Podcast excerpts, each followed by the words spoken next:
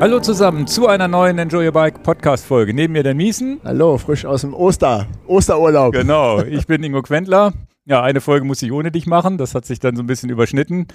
Die mit Raphael. Ja, heute haben wir Mix an Freestyle-Themen. wir nennen es immer Freestyle. Ja, heute einfach nur so ein Plausch. Wir haben uns mal wieder gar nicht lange unterhalten. Das machen wir nämlich jetzt live hier. Genau. Paris-Roubaix. Südtirol war ich im Urlaub. La Palma warst du im Urlaub. Die FIBO-Messe. Ganz interessant. Da waren wir als Aussteller, aber ist auch sonst interessant.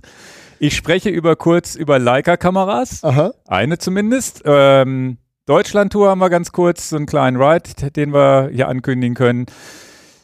Ein ähm, paar neue Produkte und Verein, Vereinsupdate. Da sagen Vereins wir jetzt noch nicht zu. Naja, können wir ja vielleicht schon mal schon einen Teaser rausmachen. Er ist eingetragen, das können wir schon sagen. Genau. Ja, bevor es losgeht, jetzt noch Grüße von unserem Sponsor. Heute wieder mit dabei AG1 als Sponsor. Vielen Dank, Sponsor für diese Sendung. Für die, die es noch nicht kennen, ein Nahrungsergänzungsmittel, 75 Inhaltsstoffe, und ja, guckt euch die vielleicht auch mal an. Das heißt, wenn ihr auf die AG1-Seite geht, äh, athleticgreens.com-enjoy your bike, da kann man auch dieses äh, Probierpaket von uns bestellen, komme ich gleich noch zu. Da wirklich mal sich die Zutatenliste anzugucken und dann sieht man Kräuter, Obst, Gemüse, was auch immer, viele, viele Dinge, die da aufgezählt sind. Und das gibt mir das gute Gefühl, ja, wirklich was Gutes zu tun und die Dinge vielleicht auch mal zu mir zu nehmen in einer Routine ja, die ich sonst vielleicht nicht jeden Tag auf dem Tisch stehen habe. Vielleicht klappt es ja nicht immer mit der perfekten Ernährung und dann sagt man, okay, dann gehe ich mal diesen Weg. Ist ja jedem freigestellt, gute Ernährung ist, glaube ich, auch eine, immer die richtige Antwort, ja. aber ähm, das wäre jetzt mal eine Möglichkeit, AG1 zu testen. Genau, ganz einfach. Ja, man shakt das zusammen mit Wasser, 250 Milliliter Wasser, einmal schütteln, trinken oder ins Müsli machen. Das ist immer so mein, immer noch. Ich, ich trinke das jetzt seit Wochen nicht mehr als Wasser, sondern immer nur im Müsli oder im, im Proteinquark äh, mache ich es auch mit rein. Für alle Hörer und Hörerinnen gibt es dann ein Angebot hier aus unserem Podcast. Ja, ihr bekommt Travel Packs dazu, ihr bekommt Vitamin D3 dazu, auch immer ganz wichtig. Und wenn ihr das Abo abschließt, habt ihr auch gleich so ein Döschen und den Shaker mit dazu. Ja, alle Infos zu diesem Angebot findet ihr auf athleticgreens.com-enjoy your bike. athleticgreens.com-enjoy your bike. Ich verlinke das natürlich auch unten in den Show Notes. Da findet ihr das auch nochmal. Ja, und vielen, vielen Dank für das Sponsoring. Ja, fangen wir an mit dem Thema Paris-Roubaix, würde ich sagen. Paris-Roubaix. immer das Spann Spannende als unser Urlaub, oder? Ja, ja, da muss man natürlich sagen, aber ähm, paar Sachen waren zu erwarten, da reden wir ja gleich drüber, aber Paris-Roubaix ist ja auch immer, also ist ja fast immer auch das Highlight. Ich habe leider nur die letzten 50 Kilometer gesehen vom Rennen und äh, fand die aber auch super spannend. Also können wir gerne drüber reden. Äh, habe leider nur das Männerrennen gesehen, das Damenrennen war ja einen Tag vorher, da konnte ich nicht. Mhm. Und ich habe es mir dann auch nicht im, im, im Nachgang angeguckt. Ich bin auch eigentlich so ein Live-Gucker, ne? Okay. Ja. Genau umgekehrt bei mir. Ja, ja, ja, ja. ich hatte es tatsächlich auch live gar nicht gucken können, weil ich war auf der Autobahn. Also ich hätte es verbotenerweise per, wahrscheinlich per Livestream Hallo? irgendwo im Cockpit laufen lassen können. Ja, du hättest ja auch mal einen Fahrerwechsel machen können. Ja, das auch, aber dann ja, aber zu meiner Frau sagen, du fährst jetzt mal acht Stunden. so lange, also wer hätte ja eine Autofahrt. Südtirol sind neun Stunden, hätte ich sieben Stunden mich bespaßen können mit, mit äh, Fahrradrennen. Na gut.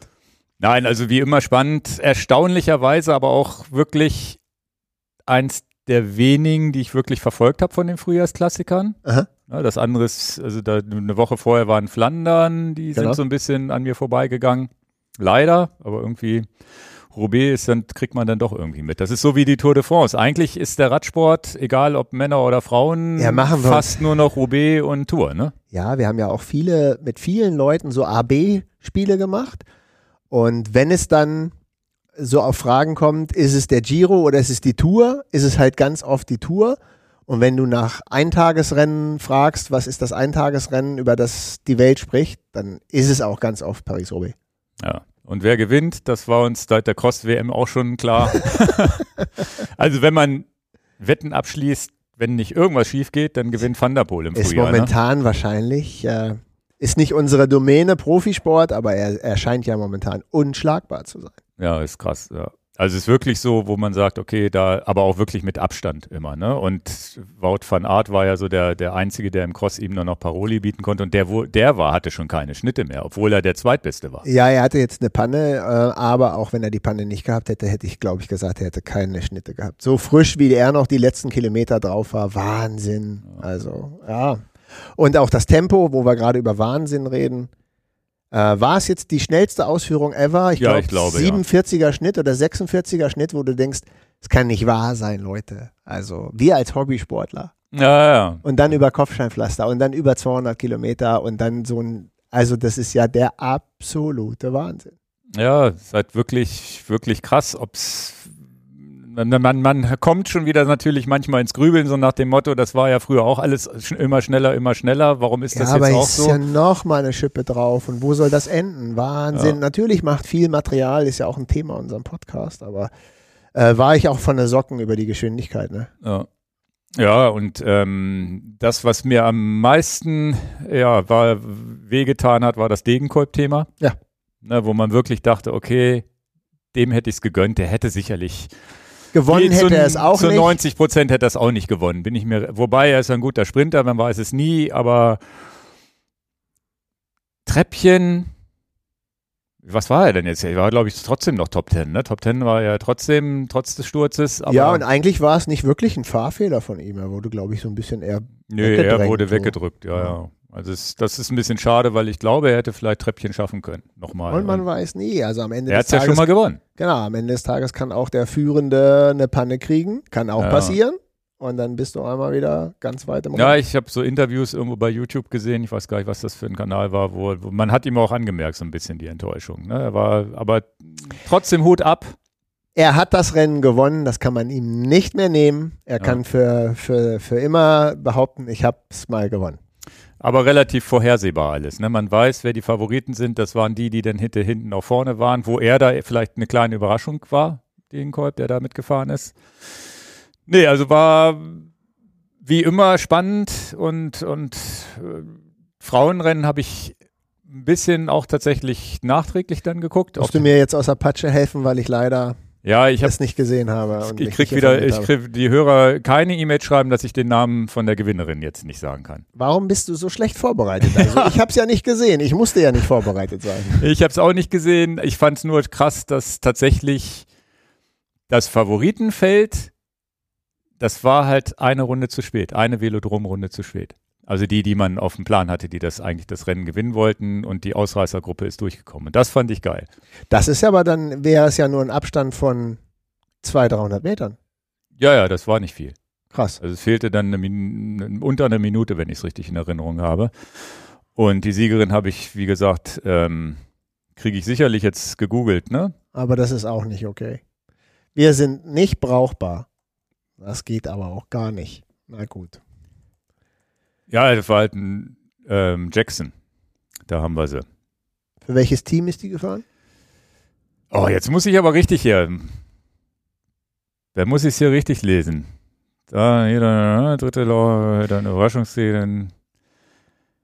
Die Kanadierin. Jackson. Ingo, Education. okay, Education. Aber wir können das wieder gut machen, weil wir haben demnächst äh, eine junge Dame hier vom Frauenradsport. Stimmt, da freue ich mich richtig drauf. Und- Thüringen-Rundfahrt ist das Thema. Genau, also da könnt ihr euch schon mal drauf freuen. Weiß nicht, wann die veröffentlicht wird, wann wir die aufnehmen, aber ist, in, der Planung. Ist in der Planung. machen, machen wir ein bisschen wieder gut, wie dusselig Ja, ja. wir sind. Und keine E-Mails schicken, dass ich wieder den Namen nicht kriege und nicht schimpfen. Es ist halt, äh, ich, ich kriege auch die Männernamen nicht mehr auf den Schirm. Da, dafür bin ich zu wenig drin. Wenn du dann nur Paris-Roubaix guckst, dann hast du, kriegst, das ist egal, wie die alle heißen. Also das kriegst du nicht mehr auf den Schirm. Trotzdem finde ich Rennen spannend, aber ich bin sowieso ein Namen, Namenslegastheniker und dann noch fremde Leute und dann noch, wenn ich da nur einmal im Jahr zugucke. Zur. Ehrenrettung von dir muss man sagen, du kennst auch nur eine Band. Ja, ja. Also verraten wir hier nicht, aber die Insider, die den Podcast folgen, wissen, welche Band Ingo kennt und andere kennt er nicht. Also Memento Mori. läuft läuft gerade auf Spotify. ähm, Habe ich dir eigentlich erzählt, dass ich während einer Amerikareise, das hast du doch schon mal gesagt. habe ich das hier schon erzählt? Du hast ja gesagt, dass du das so gelesen, weiß ich nicht, ob das im ah, stimmt. Während Ich einer, weiß gar nicht, ob du das in. in, während einer Amerikareise, die unabhängig von dieser Band geplant war, ja, ja. ist ein drei- bis viertägiger Auffall, Aufenthalt in New York geplant. Mhm. Und genau da tritt die Band im Madison Square Garden auf. Der, ich glaube, du hast es mir nur gesagt, nicht öffentlich im Podcast. Öffentlich nicht. Und äh, da habe ich schon gesagt, Alter, wem willst du das eigentlich erklären, dass du die Reise unabhängig von dem Konzert geplant hast? Ist ja völlige Verarschung der Welt zu. Also meiner Frau könnte ich diese Story so nicht verkaufen. Es war vorher gebucht. Kann man nichts gegen machen. Es war vorher gebucht. Du wusstest, ah gut, egal. die, die, die, die, die Konzerttermine für, für Herbst Amerika, die kamen nach unserer Amerika-Buchung. Schwamm drüber, aber ist ja eigentlich ziemlich lustig. Passt jetzt überhaupt nicht in unseren, unseren Ablauf, aber naja, wir kommen, wir wollten eigentlich nur kaschieren, Ja. dass wir wieder unbrauchbar sind, dass wir die Namen nicht parat haben. Zwei Links ähm, gibt es. Und zwar gibt es einen Link, den habe ich, lasse ich hier mal im Hintergrund, habe ich den auch irgendwo durchlaufen lassen, wenn das funktioniert. Ja, viel Technikkram wieder ich über habe die. hab das tatsächlich hier so gemacht, dass man es auf dem Bildschirm sieht. Da, die, die, das verlinke ich unten und zwar ist das von, von äh, Escape Collective eine, eine Bildersammlung von schönen Detailbildern von Fahrrädern. Und zwar auffällig, wo sind die Blips installiert, wer hat welche. Gruppe Mhm. ne? Ja. und, und so weiter. Fangen wir mal mit den Blips an. Das sind diese Schalthebel, Remote-Schalthebel, die jetzt unabhängig von den Genau, also bei, bei, bei SRAM ist ja eine Funktechnik, da gibt es halt so Klebeblips, um nochmal am Oberlenkergriff äh, Schaltknöpfe hinzumachen. Was für eine Befreiung, gerade bei Paris- Paris-Roubaix ist das natürlich eine schöne Zusatzlösung. Ich bin ja großer Fan von Zusatzschaltern. Äh, ähm, und bei Shimano kann man das aber auch machen. Da ist dann so ein kleines Kabel dran, was an die, an die Griffe rangeht. Gleiche, gleiche Sache. Ich glaube, die nennen die Sprinterknöpfe oder wie sie Genau. die nennen bei Shimano. Ich habe es tatsächlich vergessen und bietet sich natürlich für das Rennen an. Und sie werden ja auch immer kleiner und kaschierbarer, sodass man sie gar nicht so präsent hat. Wo sind denn die Blips? Wo sind denn diese kleinen Knöpfe? ja, ja. Ja, also, äh, Also ganz, ganz schöne Detailfotos. Dann super interessant, dass ganz viele nur einfach gefahren sind, ich, One-By, genau. aber mit so einem Riesenteller irgendwie 56, 54, naja, klar, was die auch haben immer. ja keine 18% Steigung. Ganz oft so ein Chaincatcher auf dem großen Blatt auch noch, dass die Kette nicht runterspringen kann. Das ist auch ganz wichtig Ja. bei Kopfsteinpflasterpassagen. Dann haben wir gesehen SRAM, Shimano One-By, alles auch in den Fotos, aber auch äh, Shimano einmal mit einem Mountainbike-Schaltwerk. Da ist XDR. einer der Fahrer auf XDR gegangen, fand ich spannend. Einer der Fahrer hatte auch XDR-Bremshebel vorne statt Dings, der hatte aber wohl auch eine Handverletzung. Alles auf Englisch, aber die Fotos guckt euch an. Ich verlinke das unten, weil das, da brauchen wir jetzt gar nicht viel zu sagen. Aber es ist super spannend, auch die, die Listen, die sie auf dem Oberrohr verklebt haben. Das ist aber schon immer so gewesen. Ja, aber es ist so, wo man sagt, so ein bisschen Inside View und sich mal genau anzugucken, oh, welche, welche Übersetzung fährt denn der, dass mal steht auch immer schön so eine Bildunterschrift, warum, wer, wie, kriegt man im schlimmsten Fall mit Google Translator translated. Und dann gibt's einen zweiten Link von Cycling News, den ich unten nochmal reinpacke. Ähm, die Debatte, Tubeless Tire, Gefährlich. gefährlich, Stürze. schneller und so weiter. Und es gab im Wald von Arenberg ja auch die eine Szene, wo einmal, wo einer Gott sei Dank ohne Sturz, aber man hat gesehen, wie der Reifen komplett von der Flanke runter war und er auf der Felge gefahren ist. Ja, aber ist auch un eigentlich unser Dauerthema in diesem Podcast schlechthin. Leute wissen das. Wir, wir beide waren jahrelang große Verfechter und große Fans von geklebten Reifen, also Tubular. Ähm, und äh, also Schlauchreifen ist der deutsche Begriff. Und das war auch jahrelang im Profisport das Nonplusultra. Alle, ob jetzt Tour de France oder auch die Klassiker und insbesondere auch Paris-Roubaix, alles geklebte Schlauchreifen. Und gerade wenn man dann platt ist, konnte man noch weiterfahren. Und jetzt sind wir ja auch so ehrlich, dass wir sagen, ja, in den letzten, was würdest du sagen, Ingo, in den letzten zwei Jahren eigentlich sind wir von geklebten Schlauchreifen komplett weggegangen. Du Ja. und ich auch und sind auf, auf, äh, auf äh, Schlauch losgegangen, auf tubeless. Das ist ein Unterschied in der Begrifflichkeit von tubular zu tubeless, also schlauchlos. Sind auch große Fans von der ganzen Sache. Und äh, wir können dem ja noch, noch äh, ähm, hier äh, ein bisschen drauf eingehen, aber die Notlaufeigenschaften sind ja das Problem bei Tubeless-Reifen. das kann man ja nicht wegdiskutieren. Das ist, wenn du keine Luft im Reifen hast, dann geht der Reifen von der Felge und das ist natürlich für Profis auch eine, äh, eine Neuerung, während sie vorher mit den Tubul- Tubular-Reifen, den Schlauchreifen noch weiterrollen konnten. Hier kannst du im Prinzip keine 10 Meter mehr rollen, ist der Reifen runter. Wobei das natürlich eine Besonderheit bei Roubaix ist, dass da die Chance ist, dass wirklich die Luft auf einen Schlag rausgeht, viel größer ist bei so einem Straßenrennen. Aber das lange nicht gesehen bei Tubeless. Da hast Genau. du meistens hast du bei Tubeless Ja, immer einen aber- Schleicher. Aber was erwartest du, wenn du so einen richtigen Plopper kriegst, wenn du so, so, so einen Stein dann halt mal an der falschen Seite nimmst mit, mit einer größeren Lücke? Ja, klar. Und da nun, ich fand eine gute, gute Erklärung dafür. Jetzt sind so gut wie alle auf ähm, äh, schlauchlosen Reifen unterwegs, tubeless. Und dann ist die, die Möglichkeit, dass da Leute natürlich komplett ohne Luft stehen, die ist jetzt, jetzt ja wesentlich größer als vorher. Also Ja, der Anteil von tubeless ist halt jetzt da. es gibt jetzt einige, die mit den Inserts fahren, sagen drei Watt weniger. Haben es trotzdem, ich glaube, Ineos ist mit Inserts gefahren. Die haben es aber auch öffentlich geschrieben, dass Genau. sie mit Insert schrei- fahren. Das müssen wir auch noch erklären, was das ist. Ja, ja, das ist ja so, ein, so eine Art Schaumstoffring, den man im Reifen drin fährt, der so sich wohl erst dann ausdehnt, wenn Luft drankommt. Da gibt es verschiedene Modelle. Es gibt welche, die sind immer ausgedehnt, es gibt welche, die dehnen sich erst später aus.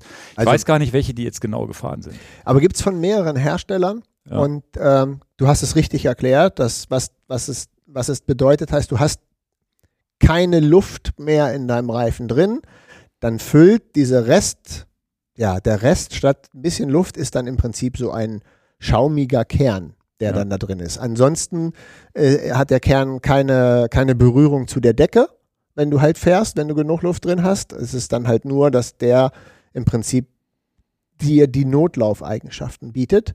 Aber klar, es ist ein Gewicht und ähm, auch es, es minimiert ein bisschen, es geht ein bisschen Leistung verloren, wenn du das reinmachst. Aber muss natürlich gerade für Paris-Roubaix sagen, ähm, es geht ja auch um die Sicherheit der Leute. Also das kann man ja nicht wegignorieren. Ja. ja, die meisten, aber die, die, drei, die drei Watt musst du halt auch treten können. Das ist so das, aber das ist immer so dieses Quäntchen. Dann ist äh, Jumbo Visma ist mit den aufpumpbaren Reifen gefahren. Die haben dann wirklich diese, Se- diese Sachen, wo du dann sagst, ich nehme Luft raus und rein. Witzigerweise hast du auch nur so lange was davon, bis du eine Panne hast. Das hat man bei dem einen Jumbo-Visma-Fahrer gesehen, wo der hatte eine Panne, Hinterradpanne. Das nächste Hinterrad hatte nicht diesen dicken, diese dicke Narbe mit der Luftpumpe drin. Also es ist auch, äh, Ja, was bedeutet es, äh, was bedeutet es eher eigentlich für uns Hobbyfahrer? Und für un, uns Hobbyfahrer sehe ich ja, ja, eigentlich weiß ich gar nicht, wie ich es genau beschreiben soll. Ich bin ja auch ohne Inserts unterwegs und fühle mich auch sicher mit meinen Reifen. Äh, vielleicht kommt noch mal dieser Gedanke, wenn man mit rasender Geschwindigkeit eine, irgendeine, irgendeine Bergabfahrt macht, nun bin ich mit Schlauchreifen groß geworden, dass ich ja auch nicht, mein Kopf muss sich auch dran gewöhnen, dass die Notlaufeigenschaften sind weg. Also es ist, es ist nicht da. Ja, und da, aber andererseits gegenüber den Clinchern hast du nicht diesen sofortigen Luftverlust. Es, äh, es sei denn, dir knallt das Ding komplett von der Felge. Und das ist wahrscheinlich aber nur in dieser Grenzsituation. Ich habe Cobbles, die vielleicht seitlich irgendwas aufschlitzen können. Auf dem glatten Asphalt, was sammelst denn du ein? Selbst wenn du einen Nagel hast, wir, wir haben ja selber Hast diese. du ja nicht den Luftverlust gleich von, ja, allen, von allen. das geht, du hörst es zwischen, du hörst die Milchspritzen, normalerweise dicht, in den meisten Fällen dichtest es ja sogar ab. Der letztjährige Gewinner hatte ja auch einen, hat ja einen, hat ja einen Schaden gehabt und es hat, und es hat abgedichtet und er konnte weiterfahren. Also es ist so, da fühle ich mich schon relativ sicher, dass wenn ich ein Loch habe, dass ich nicht so diesen Stress habe, dass die Luft oder dass mir das Ding von der Flanke fliegt. Aber man hat es da, hat man es gesehen. Das ist halt schon der Super-GAU wieder für die Fahrradindustrie, dass es ein Bild gibt, wie einer mit einem rumschlenkernden Reifen Absolut, da können alle Leute in, in die gleiche Kerbe reinhauen. Ich hab's doch gewusst. Ja, ja. Tubeless ist Mist und all so eine Sachen. Und jetzt sprechen wir über, über eine andere Fraktion. Nehmen wir mal nicht Paris-Roubaix. Guck die ganzen Langstrecken-Triathleten, die natürlich sagen, cool, ich habe jetzt viel weniger Rollwiderstand und durch das, was du gesagt hast, natürlich mit der, mit der Dichtmilch äh, drin, ist ja gerade für Langstrecken-Triathleten, so wenig Pannen gab's lange nicht. Ja. Also das ist ja auch wieder so eine Sache, ja, am Ende ist es ein Kompromiss aus vielen Sachen. Ähm, und deswegen jetzt für gerade explizit Paris-Roubaix ist, glaube ich, jetzt auch, ich bin ja auch da in einem ja, Beobachtungsprozess, betrifft mich ja sonst nicht, ähm, wo ich sage, ich würde, glaube ich, als Außenstehender schon sagen, vielleicht könnte man sich ausnahmsweise mal zu einem zu einer Regel durchzwingen, dass man sagt, diese Inserts sind aber Pflicht. Es geht um, um die Gesundheit der, der Fahrer und Fahrerinnen. Also so doof. Ich bin sonst nicht ein Freund von Regeln, aber ich glaube, da könnte ich mal weich werden und sage, ich glaube, da müsste man. Das ist natürlich schwierig, weil man dann sofort gucken muss, welche Inserts darf man dem, von welchem Hersteller. Ich verstehe das, wie, aber. Wie, welchen Durchmesser müssen die haben? Aber es ist eine sehr, also ich könnte jetzt auch nicht patente An An Lösungen geben, aber momentan denke ich, das ist das erste, der erste Gedanke, der mir so im Kopf ist. Andererseits aber auch krass, wie viel experimentiert wird. Aufdru Luftaufdruck mit Insets fahren und so weiter. Der, wir, wir, äh, unser legendärer Podcast von vor zwei Jahren mit, mit Conti, mit Niklas. War, ja, war Niklas, sensationell. Ne, wo wir wirklich Inside-mäßig gehört haben, wie krass die getestet haben mit Ineos und den Conti-Reifen damals mit dem ersten 5000er. Ähm, nee, war glaube ich schon der TRS, STR, ich weiß immer genau. nicht wie rum. Und da, dass das, was da für Tests gefahren werden und dass da doch die Profis ja uns am Ende uns Amateuren ermöglichen, solchen, so einen Kram überhaupt zu fahren, weil da wirklich viel, viel Geld und in die Entwicklung und in das Testen einfließt. Naja, jetzt hätte ich ja fast, das ist vielleicht ein ganz dummer Vergleich, aber hatten wir nicht immer so das früher mal so gelernt, so der Autorennsport, die Formel 1, die testen Sachen, die vielleicht erst in vielen, vielen Jahren mal den Weg in, die, in den Otto-Normalverbraucher ja, so, finden. Ja. Äh, könnte man sich natürlich so platt hinstellen und sagen, na besser die testen die ganzen Failers, als dass wir als Hobbyathleten ja, die. Failers haben. Ne? Aber wenn es um Gesundheit geht, ist eigentlich alles, äh, was, was gefährdend für die Gesundheit ist, ist, glaube ich, dann auch, da ist dann mal Schluss mit lustig. Das geht nicht. Ja. Am Ende ist, steckst du nie drin. Was, was, du kannst auch stürzen, weil du einen blöden Stein im Weg liegen hast und so weiter. Es ist, es ist immer ein kleines Risiko, fährt immer mit. Ich fühle mich super sicher auf, auf Tubeless. Ich habe gesagt, keine Pannen mehr. Die ein, ich habe jetzt einmal einen Luftverlust gehabt im Herbst, der mit einer Luftpumpe zu beheben war. Also da bin ich wirklich mit einem 28 Millimeter fiesen Schotter hier in der Gegend rumgefahren, wo ich dann, äh, wo ich dann wahrscheinlich so einen so so einen Schluck auf hatte, dass ein bisschen Luft rausgegangen ist, keine Ahnung. Ich muss fairerweise auch hier im Podcast, auch werde ich oft gefragt, werde ich auch von Kunden oft gefragt, was sagst du zu Tubeless bei Rennrad? Ähm, ich denke, bei unseren ganzen Gravel-Bikes mit 38 Millimeter breiten Reifen und mehr, 40 bis hin zu 650B mit 50, 55 Millimeter breiten Reifen. Die ganze Mountainbike-Szene mit 29ern, ich glaube, da brauchen wir nie wieder drüber reden. Da fährt man Drücke von 1,5 bis 2 Bar, alles cool. Und meine, also ich sage das ganz offen im Podcast, meine Grenze Tubeless Rennradreifen ist eigentlich nicht unter 30, 30, 32 Millimeter. Da fühle ich mich ziemlich wohl, so bei 4 Bar, 3 bis 4 Bar Druck, Rennrad, Tubeless, 30, 32 Millimeter Reifen. Da fühle ich mich äh, wohl. Ja. Bei 25 Millimeter bin ich noch so ein bisschen, muss ich nicht haben. Nee, 25 wäre mir, achten, bei mir geht es so bei 28 los, wo ich Spaß Und baut auf deiner Felge, glaube ich, du hast es nachgemessen auf 30 genau. auf. Ja, wo wir beim Thema, Thema Tubeless sind, ich war in Südtirol mit meinem Main Tubeless unterwegs. Was für eine Überraschung, ja. was für eine Überleitung. Ich habe auch schöne Urlaubsfotos hier mitgebracht. Hier ist zum Beispiel, sieht man im Hintergrund den Heidenhof, da waren wir hin, sind wir hingewandert, so eine kleine Wanderung. Ähm, und das ist das Schöne. Vielen, vielen Dank an alle Tippgeber da draußen. Da hat man dann bei Strava oder vielleicht bei Instagram gesehen, dass ich in Südtirol war. Hat einer gesagt, Mensch, du warst doch da irgendwo bei dem Restaurant rumgelaufen. Geh doch mal eine Etage höher. Da ist der Heidenhof. Da muss man gewesen sein. Und das ist so ein bisschen äh, von Benjamin, der Tipp, Tipp kam der Tipp, vielen Dank nochmal dafür. Das ist natürlich ganz cool, war ähm, eigentlich so ein bisschen wie, wie, wie heißt dieses Ding auf, auf Sylt, wo man immer hingehen muss? Ähm, Sansibar.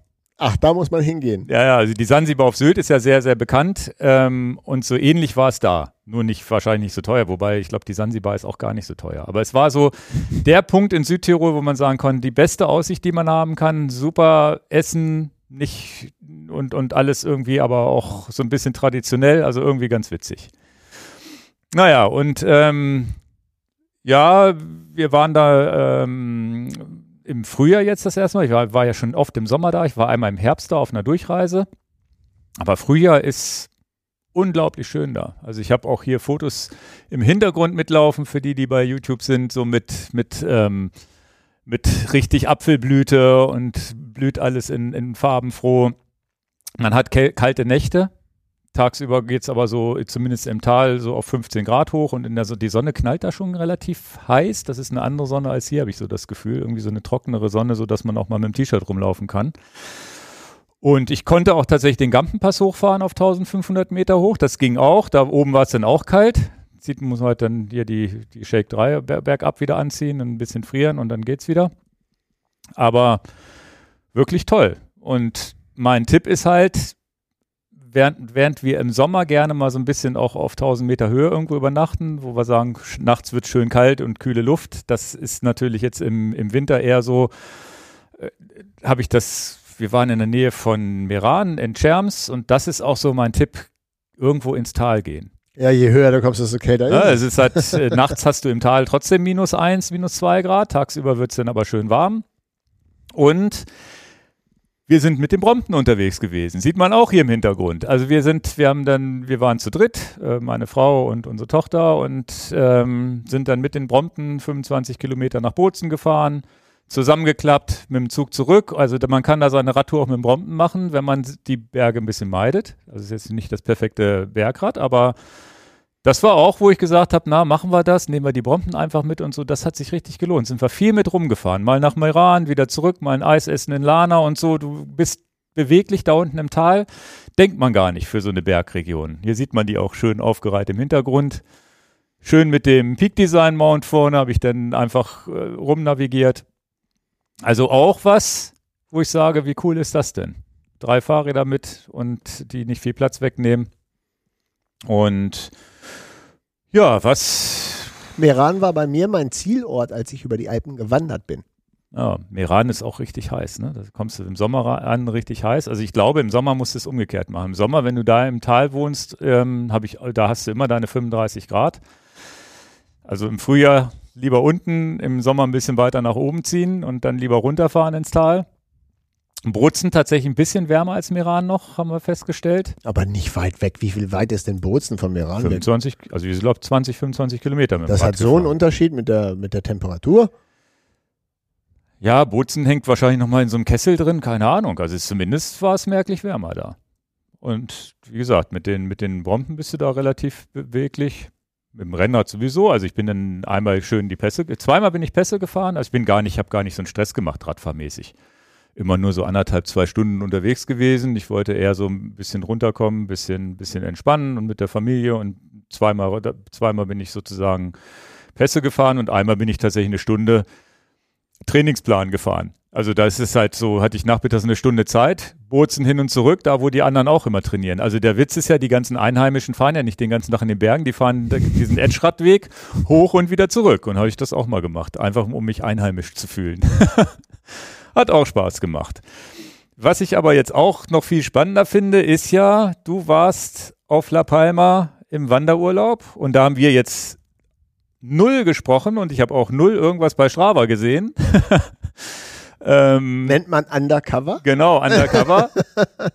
und, das, war auch der Plan, ich war ja. auf La Palma reiner Familienurlaub. Ja. Komplett geht niemandem was an, ehrlich gesagt. Ja, ja. Und wir waren auch nicht Fahrrad geimpft da. Ich habe Fahrrad gar nicht mitgenommen. Ich habe mir fahrradmäßig auch nichts geliehen. Und wir wollten halt einfach viel wandern. Man muss natürlich fairerweise sagen, Leute kennen viel von uns die Stories und auch YouTube-Beiträge, wie wir auf La Palma Radfahren wollen. Man muss aber fairerweise auch sagen, wer das jetzt nicht weiß, es ist äh, die westlichste Kanareninsel, La Palma, ähm, jetzt bekannt geworden durch diesen Vulkanausbruch. Aber La Palma ist auch einfach das Wanderparadies, nennen wir es mal so. Ja, ja also ist auch ist halt eine der weltschönsten Inseln, glaube genau, ich, genau. ausgezeichnet. Genau. Auch, ne? und äh, du hast halt auch viel unterschiedliche äh, Landschaft da, ähm, bis hin zu, dass du das Gefühl hast, du bist so in so einem tropischen Regenwald mit Lorbeer, äh, also allen möglichen ähm, äh, Gebieten, halt auch, auch dann die Lavawanderung, wo es sehr karg ist. Du kannst auf 2400 Meter hochwandern, du kannst also unheimlich viel machen. Hast du neue Wanderungen gemacht oder? Ja, ja, ja, auch okay. tatsächlich mal eine Wanderung, wo ich mich ein bisschen zu weit aus dem Fenster gelehnt habe, weil ich unbedingt diese eine Teilhunting-Fliese einsammeln musste. da bin ich mit meinem kleinen Sohn dann hätten wir uns doch abseilen müssen. Ne? Und wir hatten aber keine Seile dabei. Und egal. Wie abseilen? Ja, weil es so steil war. Wir waren halt in der Caldera in so einer Steilwand und da ist vielleicht der Ehrgeiz, die Fliese muss ich noch kriegen. Das ist aber noch ein Kilometer, aber wenn du nicht Erfahrung hast mit Bergsteigen, solltest du es vielleicht sein lassen. Ach, und seid ihr denn nicht runter oder habt ihr das trotzdem gemacht? Wir haben es dann gemacht, aber war dann schon so, wo ich sagte, du bist auch ein Idiot. Also sagt man Vor sich dann. ein bisschen mit Höhenangst auch noch, ne? Ja, ja. Und ähm, lange Rede, kurzer Sinn. Wir haben Wanderurlaub gemacht auf La Palma. Okay. Und deswegen also Ähm, ich würde gerne Fotos zeigen. Ja, ja, ich, war- ich habe ja so schöne Fotos hier von meinem Südtirol im Hintergrund, von dir aber wenn nicht. nicht mein iPhone 11 abgesoffen wäre. Was heißt denn abgesoffen? Ja, Wassereinbruch. Ist das nicht wasserdicht? Nee. Und ich dachte, iPhone 11 wäre wasserdicht. Ist, aber sind die erst ab 12 richtig? Es ist abgesoffen. richtig im Meer oder was? Nein, und zwar in der Caldera. Also Caldera ist da im Mittel, du weißt das, aber ich muss es Ja. den, den, den Zuhörerinnen und Zuhörern erklären, ist halt praktisch in der Mitte so ein, so ein Kessel, Ja. ähm, wo ähm, diese Steilwände dann auch sind. Das ist so eine, so eine, so eine Abbruch, äh, also da, als wenn in der Mitte ein Berg kollabiert ist. Und da ist dann auch so, da fließt dann halt auch so ein Bächlein, also die, die, die, das fließt dann halt da so ein bisschen schneller lang. Und da gab es so eine Stelle, da musste man praktisch, ja, ich sag mal, so einen Hö- Höhenunterschied von drei Meter machen. Also ja, jemand, der sich so vorstellen kann, Schwimmbad, drei Meter Mhm. Brett, der weiß, um was das geht, musste man dann tatsächlich so einen Wasserfall runterrutschen. Und ich Idiot habe mein, mein, mein, mein Telefon in der, äh, in der Shorts gehabt und habe dann meinen Rucksack von hinten nach vorne genommen auf den Bauch und habe noch an mein Telefon gedacht. Hole ich das Telefon jetzt raus und packe es in den Rucksack. Und habe noch gedacht, ach shitte, was, ist ja nur eben diese drei Meter den, den, den Berg runterrutschen. Hm. Und es ist ja äh, iPhone, du siehst ja auch manchmal Leute nehmen das mit in den Swimmingpool. Und ja, aber iPhone 11 Pro abgesoffen. Ah, War ich beim Apple, Ärgerlich. war ich beim Apple Store, nix mit, mit nix, dein Problem. Ah. Null- 0,0, also 0,0 Kulanz. Hm. Nicht einen Cent. Hm. Null. Ich dachte, die wären damals schon wasserdicht, aber damals war es wahrscheinlich nur so Regenschutz, ne? Das war nicht richtig absaufen. Also, falls der Podcast hilft, iPhone 11 macht macht's doch nicht. Und du hast die Fotos richtig verloren, weil die nicht irgendwie nein, nein, ich hab's, waren. ich hab's, nee, also das iPhone funktioniert nicht mehr, ja. aber ich habe die Fotos sichern können. okay. Aber ich habe sie nicht übertragen aufs neue Telefon. Ich habe das dann einfach Ach, das, du konntest es anstöpseln als Festplatte noch? Genau, Okay, na, immerhin. genau. Immerhin. Die Fotos sind noch da, aber ich habe sie nicht als dummerweise jetzt parat, dass ich sie jetzt hier übertragen konnte. La reichte ich, reiche ich mal irgendwann nach. Und äh, jetzt wolltest du ja fragen, wie ist es denn nach dem Lava-Ausbruch? Ja, interessant ist ja tatsächlich für mich, wie ist, wir kennen ja La Palma aus der Westentasche. Wie ist das, wenn man oben vom El Time runterguckt und auf einmal eine schwarze, schwarze Fläche sieht? Wie ist es, wenn man da vielleicht durchfährt? Also, das erste Mal vorweg, wer auf La Palma aktuell Radfahren möchte und dort, sage ich mal, eine Woche Zeit für hat, also für die Leute, die es jetzt interessiert, die das als Radfahrurlaub nehmen können, wir sind ja immer noch ein Radfahr-Podcast, nicht der Wander-Podcast, ähm, dann für eine Woche hast du genug äh, Spaß, praktisch den nördlichen Teil der Insel, alles, alles, was nördlich ist von dem Vulkanausbruch, kannst du natürlich perfekt fahren, da, als wenn nichts gewesen wäre. Mhm. Also die Touren auf den Muchacho hoch, alles was den Norden angeht, da kann man sich eine Woche unheimlich austoben. Wäre also überhaupt kein Problem, wenn wir jetzt sagen wollten, wir wollten noch mal eine Woche La Palma als Trainingslager machen. Trainingslager ist natürlich La Palma auch wirklich verrückt, aber so als, als Erlebnis. Genau, das ist ja eher so ein Spaßfahren Genau, mit ganz viel kaputt machen und Berg hochfahren. Steilste Insel der Welt immerhin. Ja. Und äh, das geht alles. Ähm, du kommst halt durch diesen Lavastrom nur mit Auto durch und darfst da nicht mit dem Fahrrad durchfahren und darfst auch nicht anhalten. Aber es gibt mittlerweile zwei Straßen, die durch diesen Lavastrom äh, äh, durchführen, ohne Probleme, ohne Wenn und Aber, also gar kein Problem. Aber Also- nur mit dem Auto. Mit dem Auto, genau. Und warum, der Grund ist, weil es immer noch heiß ist, oder wie? Da ist es noch heiß, stehen auch immer diese Schilder Caliente und also was, du darfst auch nicht anhalten. Weil dann schmelzen die Reifen. Das kann ich dir gar nicht, äh, das weiß ich nicht. Also du siehst ja ja auch Baufahrzeuge und so. Naja gut, Ah. die haben ja auch solche Oschis. Ja, die haben andere Reifen, Ja, stimmt. ähm, und ich denke, dass es vielleicht auch noch so ein bisschen ist, dass du da, das weiß ich nicht verbrieft, aber dass da vielleicht auch noch so ein bisschen toxische Gase irgendwie so ein bisschen vielleicht sind, dass sie das halt auch vermeiden wollen. Mhm. Äh, auch Porto Naos, wer das jetzt ein bisschen kennt, ist jetzt ein bisschen Inside Talk, gehört vielleicht hier nicht her. Da ist auch alles noch gesperrt, da, da gibt es halt noch keine Möglichkeit. Und da ist auch, glaube ich, dass da viel mit den Gasen ist, wo die Leute halt. Das ist die Haupt, eine der Hauptstädte. Nein, nein, nein, nein, Porto Naos ist da unten am Ach, Strand. das ist der, das, ach, das ist der, der genau. Touri-Ort. Der, Ja. ist, der ist zu, oder was? Ja, ist zu. Und also auch, dass die Leute da nicht wohnen Genau, können? genau. Ja, Ach, ja, da ist noch richtig Alarm. Und weil das ist doch so dieser große Stand, wo wir manchmal abends rum. Ja, also, aber es gibt ja in La Palma letztendlich auch viele andere kleine Strände und wir waren jetzt in Da war doch dieser Mountainbike-Laden auch. Genau, drin so, genau, ne? genau. Ja, die sind, das ist natürlich, geschäftsschädigend für alle war natürlich dieser Vulkanausbruch, ne? muss man natürlich fairerweise sagen. Krass. Ja. Und der Blick von El Time? Ist natürlich, also der Blick von El Time ist gar nicht so, äh, so krass. Der Blick tatsächlich von dieser kleinen Stadt El Paso. Du bist ja direkt, also das, was ziemlich krass ist, dass du halt merkst, wow, was passiert eigentlich bei so einem Vulkanausbruch, der es ist, äh, ist ja wie Roulette, schwarz oder rot, ob er noch gerade an deinem Haus vorbeiläuft oder das Haus mitnimmt. Das ist ja so krass. Du hast halt Häuser gesehen, da wohnen die Leute wieder, alles ist cool, aber 20 Meter weiter ist alles weggerissen worden. Also es ist ja, ja. wohnen die dann ja auch, trotz, auch, wenn sie da wohnen, wohnen sie auf, auf so einer 20 Meter hohen Wand vor der Tür, ne? Wahrscheinlich. Nee, nee, der ist dann also rechts und links halt dann, ne? Ja, ja. Ansonsten ähm, ist es das gewesen. Da ist erstmal nichts mehr zu holen mit Neubauen oder so. Ist ja auch alles noch warm und Ja, das braucht wohl bis zum Jahr, bis es halbwegs abkühlt, ne? Wenn überhaupt. Ja, aber das ist trotzdem ausgeschlossen, dass da in den nächsten, keine Ahnung, in den nächsten 50 Jahren wird da nichts gebaut. Nee, auf dem Lava ja sowieso nicht. Das Ganze alles da, das ist für immer verloren, das Grundstück. Ja, Ja.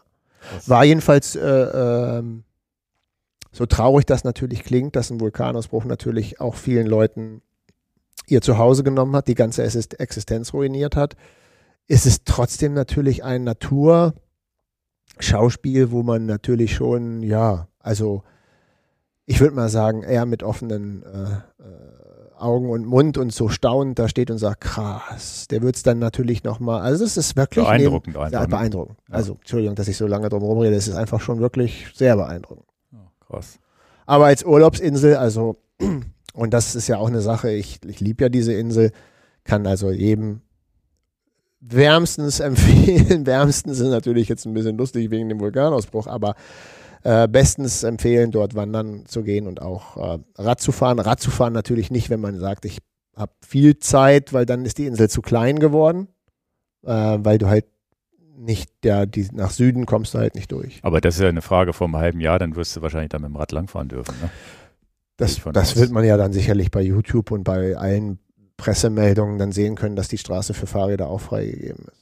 Ja, dann, dann ist wieder alles gut, ne? Ja. Na, wir haben auch ähm, viele, viele Dankes-E-Mails bekommen, schon von Leuten, die durch uns La, Ach, auf La Palma waren, genau. Hochzeitsreisen Ja, und so. ja, also ja, da, deswegen, bis jetzt hat es noch keiner bereut. Genau. Und dann, again, ähm, ich habe Familienurlaub wandern gemacht, kann ich auch natürlich jetzt, auch wenn das ein Fahrradpodcast ist. Wer auf der Suche nach nicht Strandurlaub ist, sondern auf Erlebnis, dann ja, haben vielleicht auch Leute auch schon mal gehört. La Palma ist so ein Wanderparadies. Ja, und am Strand liegen haben wir aber trotzdem mal gemacht. Das ging tatsächlich nicht, äh, weil ähm, Wellen waren wieder so hoch, dass Ach, du war wirklich gesperrt. war gesperrt Okay. und musst dann halt einen Strand suchen, der halt nicht gesperrt ist. Und ich bin auch äh, nicht in den Wellen schwimmen gegangen. Da kenne ich auch eine Geschichte. Ja, Da ist mir nämlich schon mal ein Telefon baden gegangen. Ja und ich habe das, ich habe mir dabei ja einen Zeh gebrochen, Ja, weil man ja das Die hat Kraft- also die kann Kraft man die Geschichte ja nochmal erzählen. Wir sind ja tatsächlich, wir haben gedacht, oh, schöne Wellen, wir gehen mal mit unserem iPhone dahin und filmen die. Dann kam eine große Welle, die uns bis zu den Knien ging und hat uns einmal, und dann der Rückzug hat uns einmal komplett durchgewirbelt. Nee, der Hinzug auch schon, beide Richtungen. Und dann sind da so diese Findlinge, die da liegen. Du hast, ich habe mich aufgeschrammt und du hast dir den Zeh gebrochen.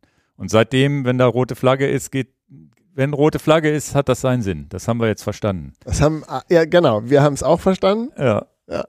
Ja, ja. Es ist der, eine schöne Radfahr- und Wanderinsel. ja. Kommen wir zur FIBO-Messe.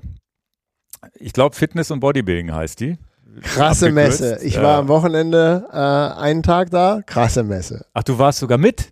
Habe ich dir nicht erzählt? Nee, ich dachte nur, deine Kinder sind hingefahren. Ja. Oder da, die, die Freunde auch da von denen. Okay. Ja, ich war, ja, einer muss ja den Chauffeur spielen. Da habe ich gedacht, lass ich mir nicht entgehen. Ja, also ich war auch da und den, ich wäre ja nicht auf die Idee gekommen, da hinzufahren. Dass die FIBO, Fitness und Bodybuilding, denkt, naja, was hat jetzt Enjoy a Bike damit zu tun? Ja gut, ein bisschen fit sind wir, aber Bodybuilding machen wir ja nicht so. Jetzt ist es so, dass wir mit Moon Valley zusammen eine Partnerschaft haben. Das sind diese Energieriegel und Eiweißriegel. Und da ist es so, dass wir gesagt haben, na, die wollen wir ein bisschen bekannter machen, stellen wir uns auf die Messe, haben da einen Stand. Sieht man hier im Hintergrund auch äh, ein schönes Bild von diesem Stand, wo man auch ein Ginkgo-Fahrrad in den Moon Valley-Farben haben wir extra gemacht. Also wir haben einen sehr, sehr schönen Stand da gemacht. Also es ist ein einfacher Stand, aber ganz schön und mit diesem Eyecatcher mit dem Ginkgo-Fahrrad in den Farben grün, blau und rosa, die Leute nicht gucken. Und dann war da so ein Probierstand, dass alle Leute das gucken. Und das da war die, also es war krass, wie viele Leute da waren. Und wir haben da wirklich, also auch ähm, Tobias, äh, Axel und ja. wir, unsere, unser Team war da vor Ort. Hier sieht man diese Probierbecher. Und die hatten den ganzen Tag da zu tun. Und ähm, ich bin dann halt auch mal einen Tag hingefahren.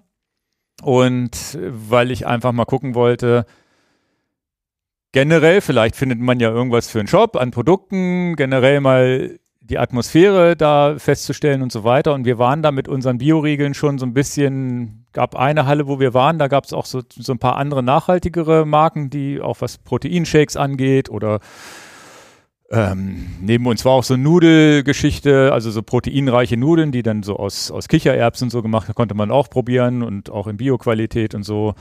Da waren wir in einer Halle, die so ein bisschen gemäßigter war, was diese Nahrungsergänzungsmittel angeht, glaube ich. Und ähm, ist super angekommen. Gerade Thema vegan, dann, dann Bioqualität und so, das ist doch ein Thema. Also auch in der Fitnessszene. Also bei uns waren nicht nur jetzt, also waren auch wirklich richtige Bodybuilder, die gesagt haben, ja, ist ja cool. Und da gibt es ja auch eine ganz, ganz große Bodybuilding-Szene, die auch vegan unterwegs ist. Wollte ich gerade sagen, allgemein ist das natürlich auf der Messe auch schon, wie viele damit geworben haben, vegane ähm, ja. Ernährung zu haben. Krass. Nee, und das war, war ganz spannend. Erstmal, dass wir diesen Erfolg hatten, weil wir wussten nicht, was auf uns zukommt. Gehen die Leute an uns vorbei und sagen, ja, lass mal, die, die mit ihren Radfahrregeln braucht kein Mensch. Nee, im Gegenteil. Also es ist nicht nur die Proteinregel. Dann hat Moon Valley ja jetzt auch zu dem Zeitpunkt gerade jetzt, die sind jetzt noch nicht bestellbar, aber kann ich eigentlich mal unten verlinken, wenn wir die schon im Shop haben. Nochmal neue Proteinriegel auf den Markt gebracht mit Schokoladenüberzug. Die, es gibt schon Moon Valley Proteinriegel, die dem einen oder anderen vielleicht zu langweilig sind, weil man doch die Schokolade, meistens so Proteinriegel will man die Schokolade haben. Kann ich ja eine Geschichte zu erzählen, weil ich ja auch eine relativ krasse Ernährungsumstellung in letzter Zeit gemacht habe und irgendwann gelernt habe, ohne Proteine ist das irgendwie alles doof. Und der Trick ist ja beim Abnehmen zu sagen, ja, ich möchte ja irgendwie doch cheaten und wenn cheaten, ist der Proteinriegel halt das, was super ist, weil du satt wirst davon. Wenn du jetzt ein Cliff Bar oder irgendein anderes Produkt nimmst oder irgendwie ein Snickers, hast du Kohlenhydrate, Kohlenhydrate, Kohlenhydrate, wirst nicht satt und isst noch einen zweiten. Bei Snickers weiß ich schon, nach dem ersten hast du erst richtig Hunger. Ja, ja, und das ist tatsächlich bei den Proteinregeln, egal welchen man nimmt, ist das so, dass du den isst und hast halt dieses Sättigungsgefühl. Also musst nicht einen zweiten und einen dritten essen. Und trotzdem soll er ja irgendwie möglichst lecker sein. Und das, äh, ich habe jetzt sehr, sehr viele Proteinriegel Hersteller getestet, die halt rein pflanzlich sind. Rein pflanzliche Proteinriegel hinzukriegen, dass sie schmecken, ist sehr, sehr schwer.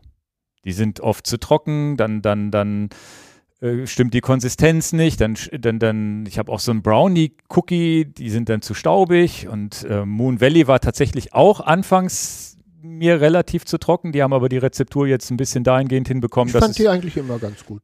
Jetzt sind die relativ saftig auch ohne den Schokoladenüberzug, aber das musst du halt erstmal hinkriegen und dann Moon Valley ja noch mit, ja, mit sechs, sieben Zutaten und kein Scheiß drin, ne? Während viele andere Hersteller ja noch andere Sachen reinmachen. Also es geht so, ich habe mir das hier so als, als Stichpunkt reingeschrieben, die Kunst, einen veganen Proteinriegel schmecken zu lassen.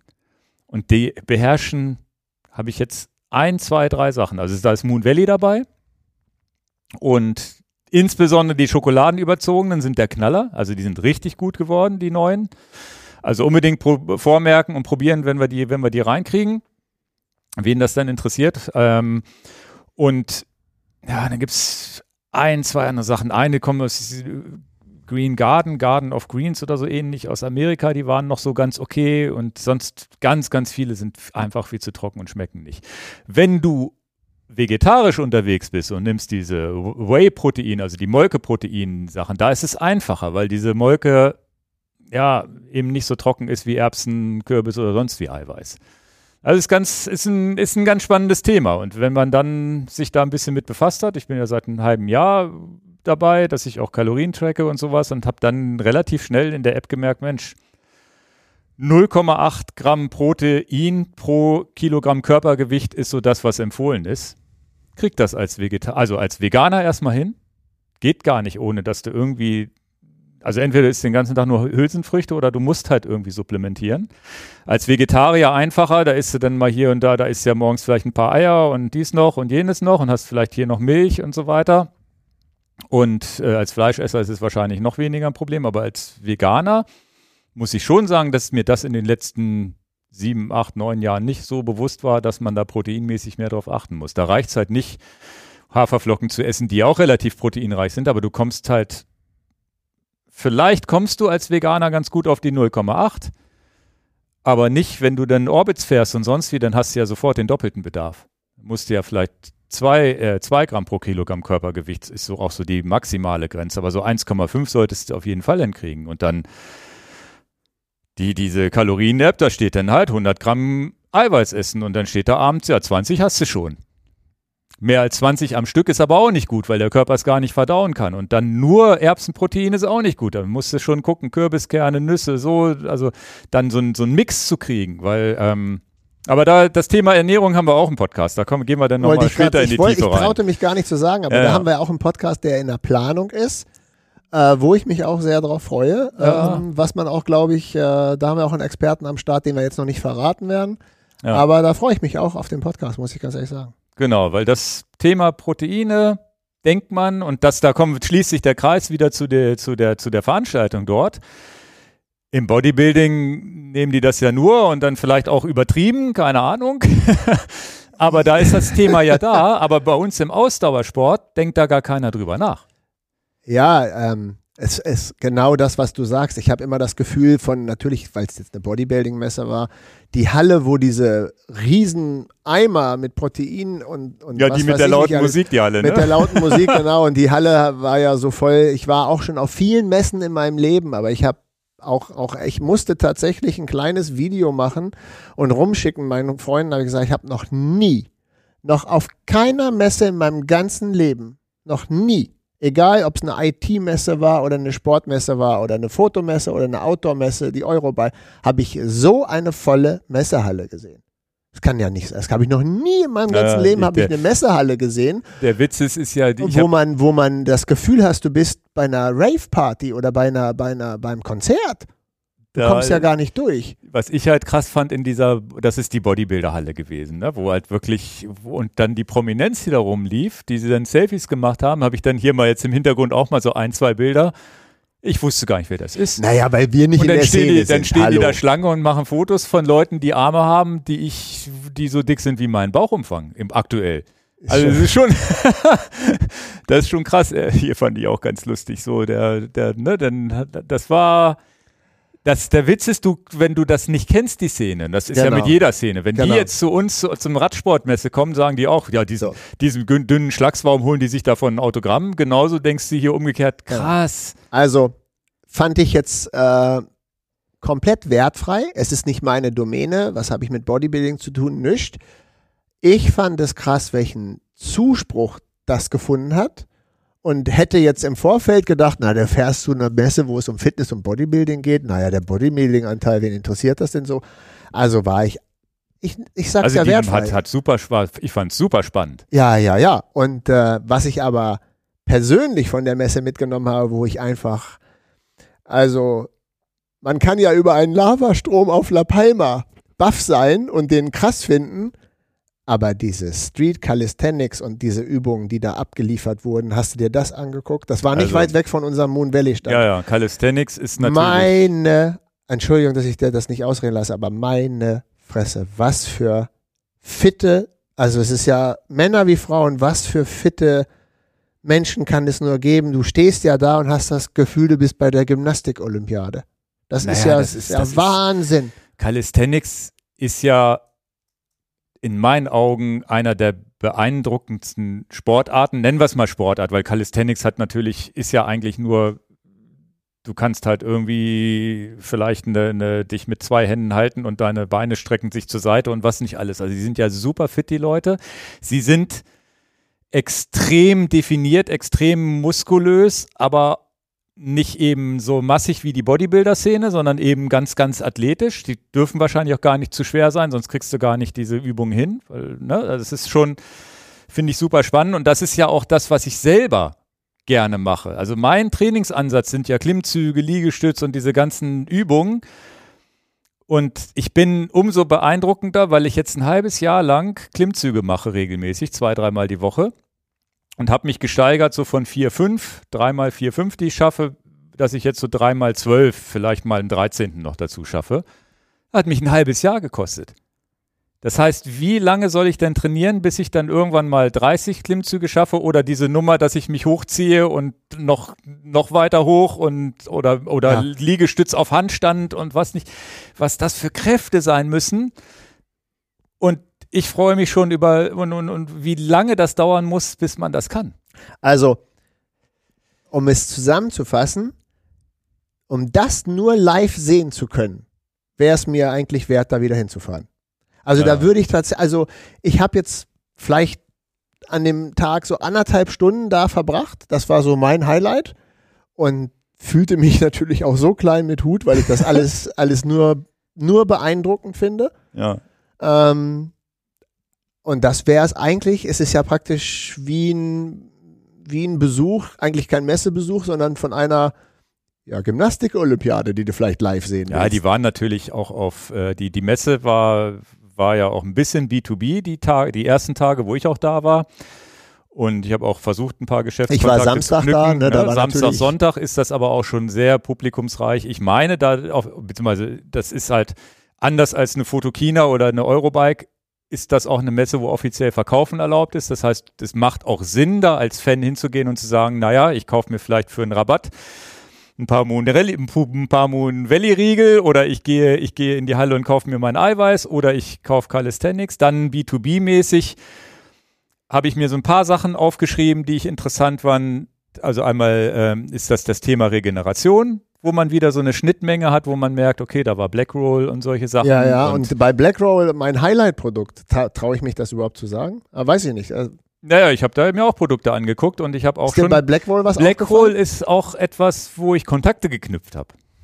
Für unseren Shop davon mal ab. Würde ja gerne bei Blackroll was kaufen, aber was, was glaube ich, was glaubst du denn, was ich bei Blackroll. Also bei Blackroll hatten mich. Äh, ich weiß nicht, ob du das gleiche drauf hast wie ich. Bin mal gespannt. Ich war ziemlich lange am Stand. Ja, ich habe mir diese Aufblas, also diese Regen Regenerationshosen angeguckt, diese aufblasbaren, die habe ich ausprobiert. Haben wir ja auch von Hyper Genau, genau, da bin ich, habe ich momentan zu Hause Hyper bin ich am Testen. Finde ich richtig geil. Mhm. Die von Blackroll ist auch nett. Nicht ganz so die Power wie Hyper aber dafür netteres Packmaß. Also das fand ich ganz cool. Ansonsten wüsste ich jetzt nicht, wo du auf hinaus willst. Ah, das ist gut. Meinst, das du, die, meinst du die Latschen? Nee. Nein, du kommst nicht drauf. Weil das konnte man vielleicht nicht so, es war nicht so offensichtlich auf der Messe präsentiert, wo ich sagte, das ist ja mein Highlight. Okay. Kommst du nicht drauf, ne? Du nee. weißt gar nicht, was ich meine. Nee, weiß ne? ich jetzt nicht. Das sind die Matratzen. Ach so, ja, die habe ich auch gesehen. Ja. Ah, du hast die doch gesehen.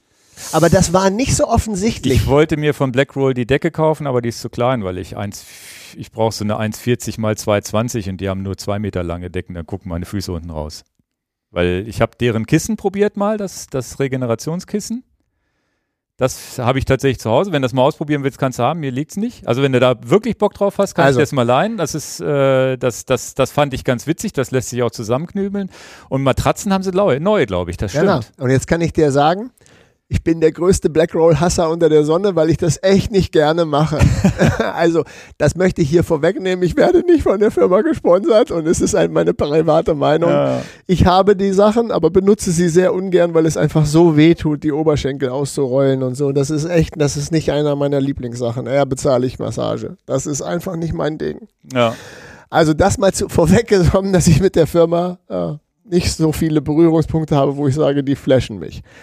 Was die ganze Kompression angeht, habe ich auch die Hyper-Eis-Sachen, die ich testen darf, ganz offiziell. Ähm, aber da, äh, da glaube ich, haben viele Hersteller das gleiche Konzept. Ja. Ähm, wer nicht weiß, worum es geht, ist halt praktisch Regeneration, dass du so, so aufgeblasene Kompressionshosen hast. Ja, ja, also, deine Frau, die, glaub, also als ich da das erste Mal im Wohnzimmer mit rumsaß, das ist halt schon. Sieht komisch aus. Da verliert dann auch die Frau vielleicht den Respekt vor dir. Wenn du da sitzt und so aber, und dann diese riesen Boots da dran hast. Aber, aber es ist schon ein geiles ja, Gefühl und, äh, Davon war auch die Messe voll. So, und dann bin ich ja, da äh, bei Blackroll vorbeigegangen und dann glaube ich nicht, dass sie es da so richtig gut beworben haben, weil du siehst immer Leute auf Matratzen liegen, denkst aber, die testen gerade diese diese Hyper-Eis aufgepumpten Socken. ja, ich habe das schon gesehen, dass Leute sich die Matratze ausprobiert haben. Und Die dann ja habe ich, dann hab ich gesehen, hä? Das ist ja ein Topper von, von Blackroll. Und dann habe ich da äh, jemanden an, am Stand angesprochen und ich sage, hier den Topper, äh, also die, praktisch die Oberdecke. Äh, was, was ist denn daran so Besonderes und so? Und dann habe ich mir schon, glaube ich, gut selber zusammengereimt, was es ist, weil da so ein Memory-Schaum drin ist. Mhm. Ne? Äh, und der, der Topper auf der Matratze wäre dann ja nur so drei Zentimeter dick, zwei, drei Zentimeter. Und dann war ich schon so ein bisschen, ja, kann man das, kann man das mal, kann man das käuflich erwerben oder wieso und wie und was und wo ist der Story? Und dann habe ich erst erfahren, hi, ist ja nicht nur der Topper, sondern ist ja die ganze Matratze jetzt, die sie gemacht haben. Und weil es eine Messe ist, ist es ja auch einfach so, probierst du es halt ja, aus. bist ja kaputt, kannst dich mal eine halbe Stunde ausruhen. Naja? Ah, wer kennt das jetzt nicht, ne? Was ist der Feind des Guten, das noch bessere, ne? Vielleicht gibt es ja noch eine bessere Matratze. Nun muss man, muss man sagen, ich bin sehr verwöhnt, äh, was, was Matratze angeht. Ist ja auch ein, ein privates Thema, aber ich habe mich mal draufgelegt und ich kann es jetzt so, warum auch nicht, aber verblüfft, wie gut diese Matratze ist. Okay. Was ist denn das Besondere? Ja, dieser Memory-Effekt ist eigentlich, die ganze Matratze ist, dies, das ist äh, ziemlich, ziemlich. Das haben sie am Kissen auch. Mir hat das nicht gelegen. Ich mag lieber so ein knautschiges Kissen. Ja, und dann ist vielleicht auch ganz gut ein Messebesuch. Also ich will gar keine Werbung für den Ja, ja. Messebesuch machen. Die Matratze kostet 500 Euro, ist jetzt auch nicht ein Schnäppchen. Ist jetzt auch nicht so völlig aus der Welt, Ja, für ja. eine Matratze 500 Euro auszugeben. Also ist jetzt auch nicht absurd. Aber, ja, was macht man denn, wenn man eine Matratze kauft? Man liegt viele Probe. Ja, ja. Also dann, wenn auf der Messe das jetzt angeboten wird, liegt doch mal Probe. Und ich habe auch länger als fünf Minuten gelegen. Und äh, ja, also ähm, Ja, die haben halt generell Punkt, also damit kann man es auch belassen. Ich will jetzt hier nicht Werbung für Blackroll machen, aber fand es halt krass, dass Blackroll eine Matratze auf den Markt bringt. Also den Move fand ich halt krass. Nee, die haben schon nette Sachen. Also ich habe ein paar von denen zu Hause und habe tatsächlich die Gunst der Stunde genutzt, habe die mal angesprochen und gesagt, Mensch, so ein paar Sachen. Und da sind, finden jetzt auch Gespräche statt. Da, ich freue mich auch auf ein Video, weil ich das Hyperizer teste und die haben jetzt auch so ein Produkt, was sie auf den Markt bringen. Ein bisschen kompakter, kleiner verpackt, aber auch, fand ich jetzt auch auf den ersten Eindruck super. Also mal gucken, da kommt bestimmt noch was. Ich habe nur ein Produkt für unsere Fahrradszene gefunden. Also was, was Ja. konkret mit Fahrradfahren zu tun hat. Welches denn?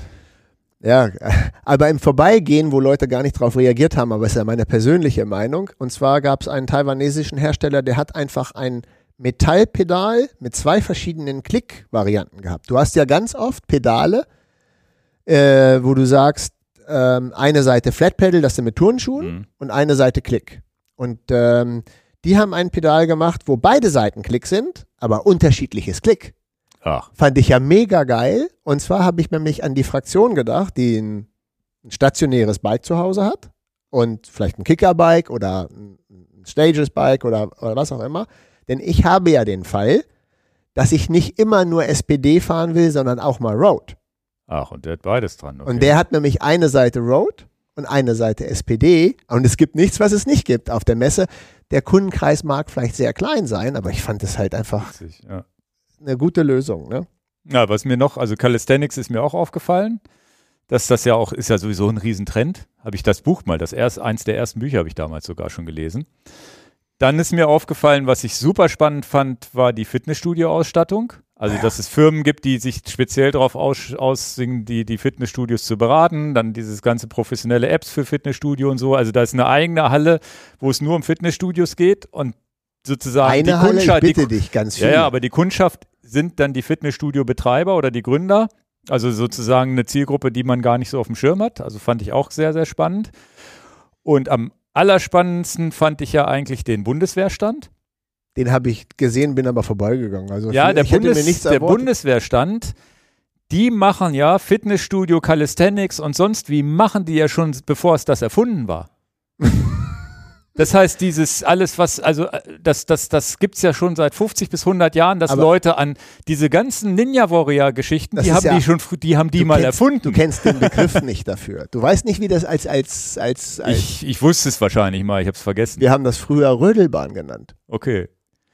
Ja, ja, da musst, wo du irgendwo unter durchkriechen Ja, musst, genau. durch den Matsch, dann musst du wieder irgendwo hochklettern, dann musst du irgendwo langhangeln. Viele Grüße an die Bundeswehr. Ihr habt's ja, erfunden. aber das ist ja alles, dieser ganze moderne Ninja Warrior Calisthenics-Kram, das war ja alles früher, weil man es musste, weil man fit war. Ich habe auch mal äh, Bundeswehrsoldaten in, im, im Schwimmbad bei uns gesehen, im Annabad, wie die trainiert haben, wie die sich oben vom Dreier irgendwie abseilen mussten, körpermäßig. Ne? So nach dem Motto, der eine hält sich beim anderen fest und was nicht alles. Ja, also, das geht aber auf die Arme. ja, und das sind dann, das sind dann die Calisthenics, äh, die sind wahrscheinlich ähnlich, das ist dann auch so eine Elite-Truppe, die richtig was drauf hat. Also ist schon, schon auf der einen Seite natürlich ein bedrückend, Bundeswehr und Krieg jetzt in der aktuellen Situation. Auf der anderen Seite ist das eigentlich, die haben auch so ein Parcours aufgebaut, wo, wo man selber hätte durchrobben können und alles. Wo, wo mir wie der Schatten vor Augen, wo ich gesagt habe, naja, die haben eigentlich den Sport erfunden. Und witzig oder krass ist natürlich auch, dass sie am Wochenende natürlich auch ihre Zielgruppe erreicht haben. Die haben ja, die sind da ja nicht hingegangen, um zu sagen, guck mal, wie toll wir sind, Ach sondern so, die sind da ja natürlich. ich Idiot ja, habe ja gar nicht dran gedacht, warum sollten die da ausstellen? Natürlich, klar. ja, die sind ja da und Fitte die, Leute, junge Leute. fitte Leute, die ein bisschen Muskeln haben, sind ja nicht so das Schlechteste, was man momentan gebrauchen kann in der Bundeswehr. Stimmt, habe ich jetzt so Ja. platt gar nicht drüber nachgedacht. Jetzt, wo du sagst, ist Ja, natürlich das ist auch. so, so diese Karriere bei der Bundeswehr. Die müssen ja auch Werbung machen. Ja. Und ähm, sind ja auch viele, viele, also sind ja eigentlich der, einer der größten Sportförderer auch in Deutschland, glaube ich. Bundeswehr Ja, sind ja viele jetzt- Profisportler, die da sich Ja, fördern klar. lassen. Ne? Klar, klar. Oder wie? Ja, ja, ist ja eigentlich. Ja. Aber das ist mir aufgefallen. Da habe ich leider vergessen, das Foto hier reinzumachen. Ich hatte auch ein Foto von dem Stand gemacht, ich Blödmann. Ich habe jetzt nur die, das habe ich vergessen leider. Nee, aber das war so ein schöner Blick über den Tellerrand und das ist vielleicht auch so die Quintessenz, ne? Mal einfach mal Messen zu besuchen, die nichts mit Fahrrad zu Aber tun das haben. würde ich auch, genau das würde ich unterschreiben. Ähm, wie gesagt, bei mir wollte, die Kinder wollten dahin Ja, und äh, ich hätte es sonst wahrscheinlich nicht gemacht. ja. Und das ist aber genau das, naja, was auch. Ohne Moon Valley wären wir da auch nicht gelandet. Genau, und äh, gut, dass du es so sagst, so würde ich das auch zusammenfassen. Es ist tatsächlich gar nicht mal doof, mal eine Messe zu besuchen, wo man sagt, ja, das ist eigentlich nicht meine Domäne. Ja. Ah, also ich war nicht enttäuscht. Ja. Ja. So, dann, wenn wir schon bei Sachen sind, nicht die, die, die nicht jedermanns Domäne sind, ähm, würde ich mal das Thema, weil es heute gerade gekommen ist. Ah ja, ich sehe es. Ich, ich weiß es ja, aber äh, ich weiß auch, dass das jetzt schon viele äh, Leute hier interessiert hat, die auch viel Feedback gegeben haben, weil du da so offen drüber erzählt hast. Bitte. Genau, das Thema Kamera. Nochmal ein kleines Update. Die ganzen Bilder in Südtirol sind noch nicht mit einer Leica Q2 entstanden, sondern mit der Ricoh GR3, von der ich nach wie vor begeistert bin. Die Kamera für die Trikottasche. Und habe mich jetzt tatsächlich entschieden, eine Leica Q2 mir anzuschaffen, eine gebrauchte, weil da kommt jetzt demnächst der Nachfolger. Also gibt es Gerüchte und auch schon irgendwelche.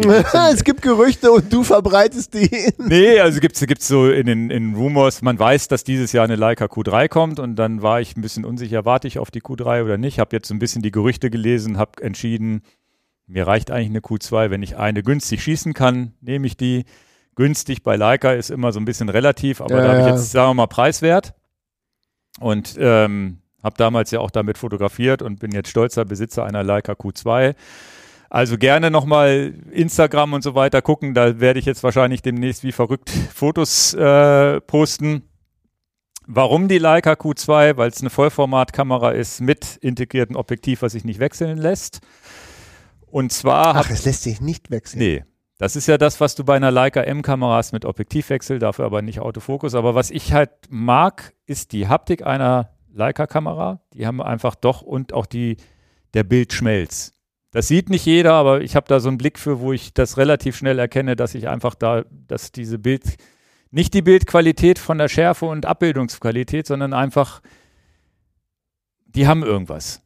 Also ich habe jetzt auch Leica Q2-Bilder, ganz viele abonniert da bei Instagram oder diesen Hashtag abonniert und gucke da immer und du siehst relativ schnell, ob ein Bild irgendwie eine dreidimensionale mehr Tiefe hat und so weiter, durch den Vollformatsensor, durch das tolle Objektiv vorne dran.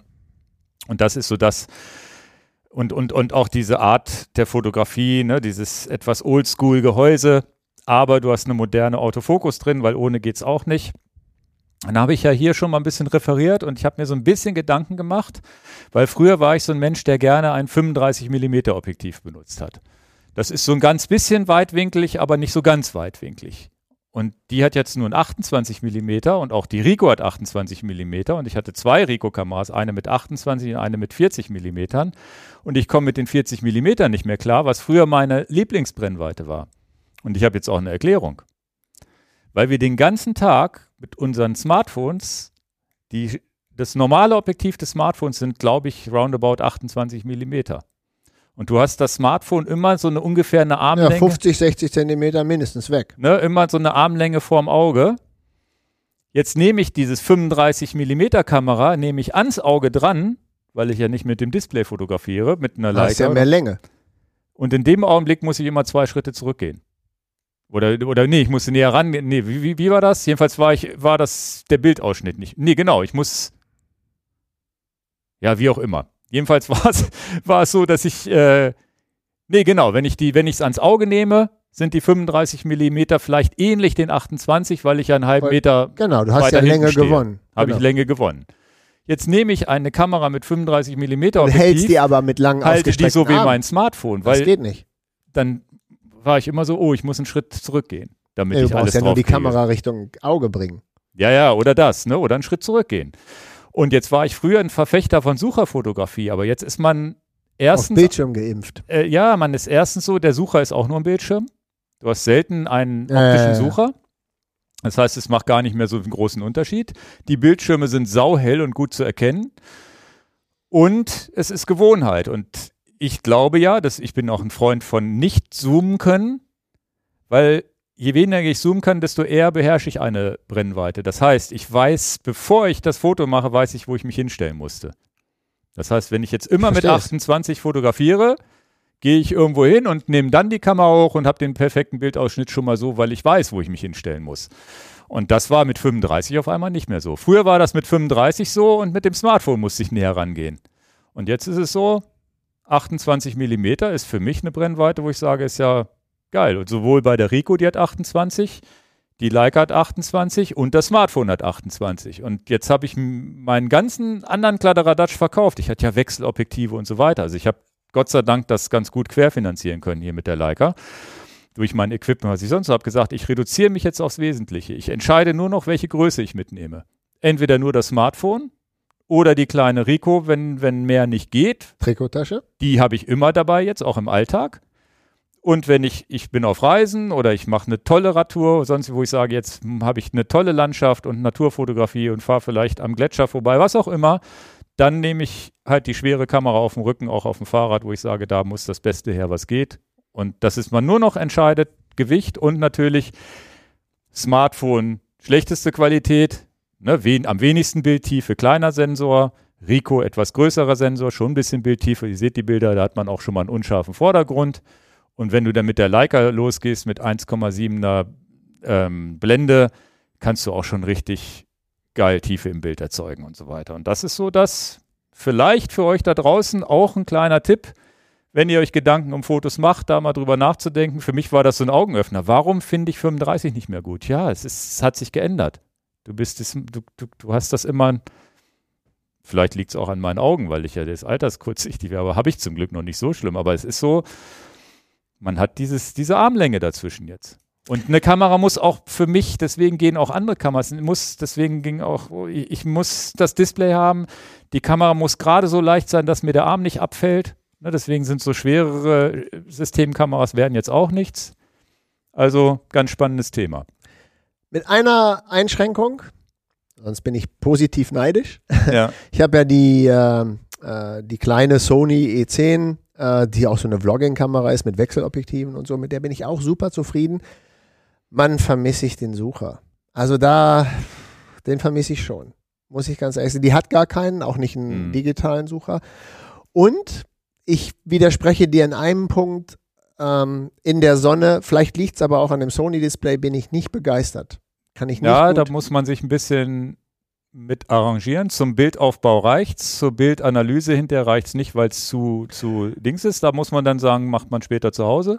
Absolut, aber auch tatsächlich bei viel Sonne, umgebender Sonne, bin ich schon ziemlich. Äh, Das ist aber, enttäuscht. hast du recht. Und wenn ich wirklich Das ist okay, wenn ich nur das, also das Smartphone es hat auch eins der hellsten Displays. So hell sind die Kameradisplays nicht. Da hast du immer genug Licht drauf, irgendwie habe ich das Gefühl.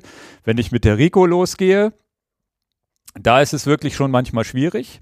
Auch wo ich sage, okay, da erkennst du nicht viel und dann denkst du, alles ist zu dunkel und zu Hause ist es trotzdem Gott sei Dank immer hell genug geworden. Aber den Kompromiss gehe ich ein dafür, dass es in die Hosentasche passt. Und die Äh, d'accord, Größe, d'accord, d'accord. und die Größe hier Leica, wo ich sage, das ist ein schweres Ding, wo ich sage, da will ich jetzt wirklich explizit fotografieren und da geht es mir um das Bild, dass ich das Maximale raushole. Da ist auch wichtig, hier ist ein Sucher drin. Der ist zwar elektronisch, aber ich habe die Chance, das Licht geht gar nicht, ich kann, ich kann sie ans Auge nehmen. Ja, ja. Nee, ja, das hat meine kleine Sony dann halt nicht. Ja. Ansonsten bin ich auch von der Sony. Also die Sony ist natürlich ein ganz anderer Schnack. Wir haben komplett den, das Gegenteil Ja, ja. zu der Leica, aber für mich ist das eine gute, gute Möglichkeit. Naja, es ist Auch für mich Preislich natürlich. Preislich natürlich eine extrem teure Kamera, die sich kaum einer leisten will. Im Neupreis kostet sie über 5000 Euro. Go- Deswegen habe ich auch gesagt, geht nur gebraucht. Und es ist aber, wenn du richtig Hobby Hobbyfotograf bist und fünf Objektive und zwei, drei, ich hatte zwei, drei Kameras rumliegen und sonst wie, wenn du das dann gegenrechnest und dann habe ich eigentlich ein geldmäßig äquivalentes Downgrading gemacht. Gesagt, ich nehme nur noch die eine Kamera, nur noch das eine Objektiv und damit muss ich klarkommen und habe das Gefühl, befreit zu sein, obwohl es eine teure Anschaffung ist, aber ich habe nicht mehr so viel rumstehen. Das ist so ein bisschen das Gefühl, was ich habe. Das ist ja sowas, was in deinem, in deinem, in deiner DNA sowieso vorhanden ist, was, was ja auch kein Geheimnis ist und was, was ja auch deine Spezialität ist. Lieber äh, das bis hin zu Bei jetzt die Kurve mit Fahrrad zu kriegen. Manchmal ist ja ein Fahrrad weniger, in dem Fall ist es schwierig mit einem Fahrrad, aber eine Sache, die viele Zwecke erfüllen kann, Thema Gravelbike, ne? Mhm. Weniger kann schon auch mehr sein. Ja, ja. Da arbeite ich übrigens auch dran. Da bin ich wirklich, ich habe da auch ein Rad zu viel im Keller, wo ich sage, vielleicht muss das weg. Mal gucken, weil da, da ist das mit dem N plus 1, man kommt ja oft, bei Fotografie, bei jedem Hobby kommt N plus 1 funktioniert immer. Und dann irgendwann lernt man, oh, das, das plus einste Rad oder das plus einste Kamera oder das plus einste Objektiv, das benutze ich gar nicht. Und dann war es dann vielleicht doch nicht die richtige Entscheidung. Naja, was noch ganz, was noch ganz spannend ist, wir haben hier einen, äh, einen Kunden auch, äh, einen Kontakt in Hannover, der bei der Leica Akademie arbeitet. Und das will ich jetzt euch hier mal ans Herz legen, weil das vielleicht für den einen oder anderen da draußen ein ganz interessantes Thema ist, der auch sich für Fotografie interessiert und für Radfahren. Der hat tatsächlich einen, einen Workshop äh, ins Leben gerufen in Österreich. Ich meine, vier Übernachtungen, wo du eine Leica-Kamera gestellt kriegst. Eine Leica SL, eine Q oder eine Leica M kann man sich in einem Call vorher aussuchen. Und dann wird da Rad gefahren und fotografiert. Zwei, zwei Fototrainer dabei Ah, und es sind so maximal vier bis sechs Leute, glaube ich, die da mitmachen. also ein ganz kleiner Kreis. Ganz kleiner, ganz kleiner Kreis, wo man wirklich sagt, man lernt fotografieren, man fährt gemeinsam Rad in Österreich. Das ist jetzt Fuschel am See, also schön in den Bergen, tolle Natur. Und ähm, normalerweise Leica ja komplett äh, übertrieben, was den Preis angeht. Aber wenn ich das jetzt richtig in Erinnerung habe, kostet da dieser ganze Workshop für vier Tage mit Übernachtung 1150 Euro in einem sehr schönen Hotel, wo man eigentlich sagt, naja, dieses gemeinsam Radfahren und Fotografieren lernen, kriegt man eigentlich kostenlos dazu, weil die 1150 Euro kostet das Hotel ja in Anführungsstrichen schon. Ja, ich hätte einen anderen Ansatz. also positiv neidisch äh, meinte ich wirklich positiv, aber ich wäre sehr unsicher, so viel Geld für eine Kamera auszugeben. Also da wäre so ein Unsicherheitsfaktor von mir, wo ich sage, ich will ja eine hundertprozentige Gewissheit, wenn ich so viel Ja, Geld ja. für eine Kamera ausgebe. Was wäre ich bereit für diese Gewissheit, dass ich die richtige Kamera kaufe? Was wäre mir die Gewissheit, die richtige Kamera zu kaufen, denn auch nochmal wert? On top. Und äh, da, da würde ich eher sagen, hey, du kannst dir ja die Kamera, die du vielleicht kaufen möchtest, aber noch unsicher bist. Das wäre eher so Ja, mein ja. Ansatz. Und dann hast du den Rest dann, die, die, die Geschenke, dass Dafür du ist, es, natürlich. ist, es ist ja die Leica Akademie, die machen das ja, um Leute zur Fotografie zu bringen und natürlich mit deren Produkte vertraut zu machen. Das heißt, Die wollen ist ja, auch was verdienen und das ist ja Produkte ein bisschen verkaufen. ist ja Werbung ist klar. es ja. Naja, ne, für ganz klar, aber, aber für mich wäre der Ansatz, äh, A, ich erfahre, ist die Kamera wirklich das Richtige für mich oder ist sie das nicht? Könnte mich auch davor beschützen, 4.000, 5.000 Euro für eine Kamera Ja, auszugeben, Äh, wo ich sage, das ist, äh, das ist das Level, was ich dann doch nicht Also ich finde diesen, dieses, ich finde diese Kombination gut. Das ist natürlich sehr, sehr speziell. Wer findet sich schon, der wirklich sagt, ich interessiere mich für Fotografie, fahre auch noch Rad und so weiter. Aber Ja, aber haben wir im Podcast jetzt gelernt, Entschuldigung, dass ich dir da ins Wort gefallen bin. Wir wissen ja, sonst, sonst hätten wir es hier auch nicht. Also du hast es ja nochmal eingeflochten. Ich war ja nicht darauf vorbereitet, hier frisch aus dem Urlaub. Ja. Das war ja letztes Mal schon so, wo ich sagte, naja, äh, gibt es auch in, in Leute, die das interessieren. Und natürlich haben wir alle die Strava-Fraktion, die Komoot-Fraktion, was auch immer, unser Handy in der Trikottasche dabei und machen nicht gerade wenig Fotos, wenn wir Fahrrad fahren. ja, So, ja. da gibt es ja die, das kleine Grüppchen, was dann sagt, du, ich halte auch gerne länger an für ein Foto und mache ein, noch ein besseres Foto. Okay. Also da schließt sich dann der Kreis, warum ich auch sage, ist ja völlig normal, dass man sagt, Ja, ich finde es ein spannendes Thema und dann gemeinsames Radfahren mit Gleichgesinnten, dann zwei fotografische Trainer dabei, die dir dann auch ein bisschen was zeigen. Das finde ich schon, schon eine coole Sache. Und tatsächlich ähm, war es ja so, dass ich mir die Kamera auch erstmal geliehen habe. Also die Q2 war wirklich.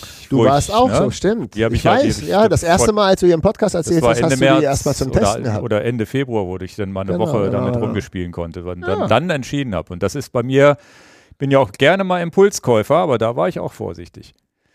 Gut, Naja, sehr kleiner, kleiner Tipp noch, wo wir schon bei irgendwelchen Touren sind. Es gibt im Rahmen der Deutschlandtour ein, ein Jedermann-Rennen. Und zwar ähm, über unseren Verein. Der Martin hat, hat, hat, hat uns mal eine E-Mail geschickt und der hat das möglich gemacht, dass man da, da hat uns da einen Gutscheincode zur, zur Verfügung stellen können.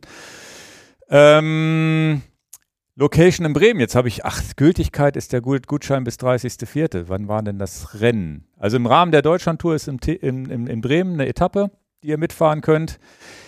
Ich verlinke das mal unten und gebe euch diesen Gutscheincode auch unten mit an, die, an den Weg. Das heißt, morgens fährt man das Jedermann-Rennen, na, ähm, nachmittags fahren dann die Profis, da kann man dann auch noch zugucken.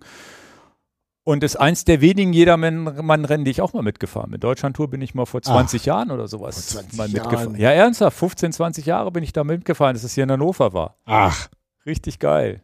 Also es ist halt, wie gesagt, ist ein, ist ein schönes Jedermann-Rennen durch Bremen. Ich verlinke das unten. Streckenlänge 55 oder 110 Kilometer, kann man sich entscheiden.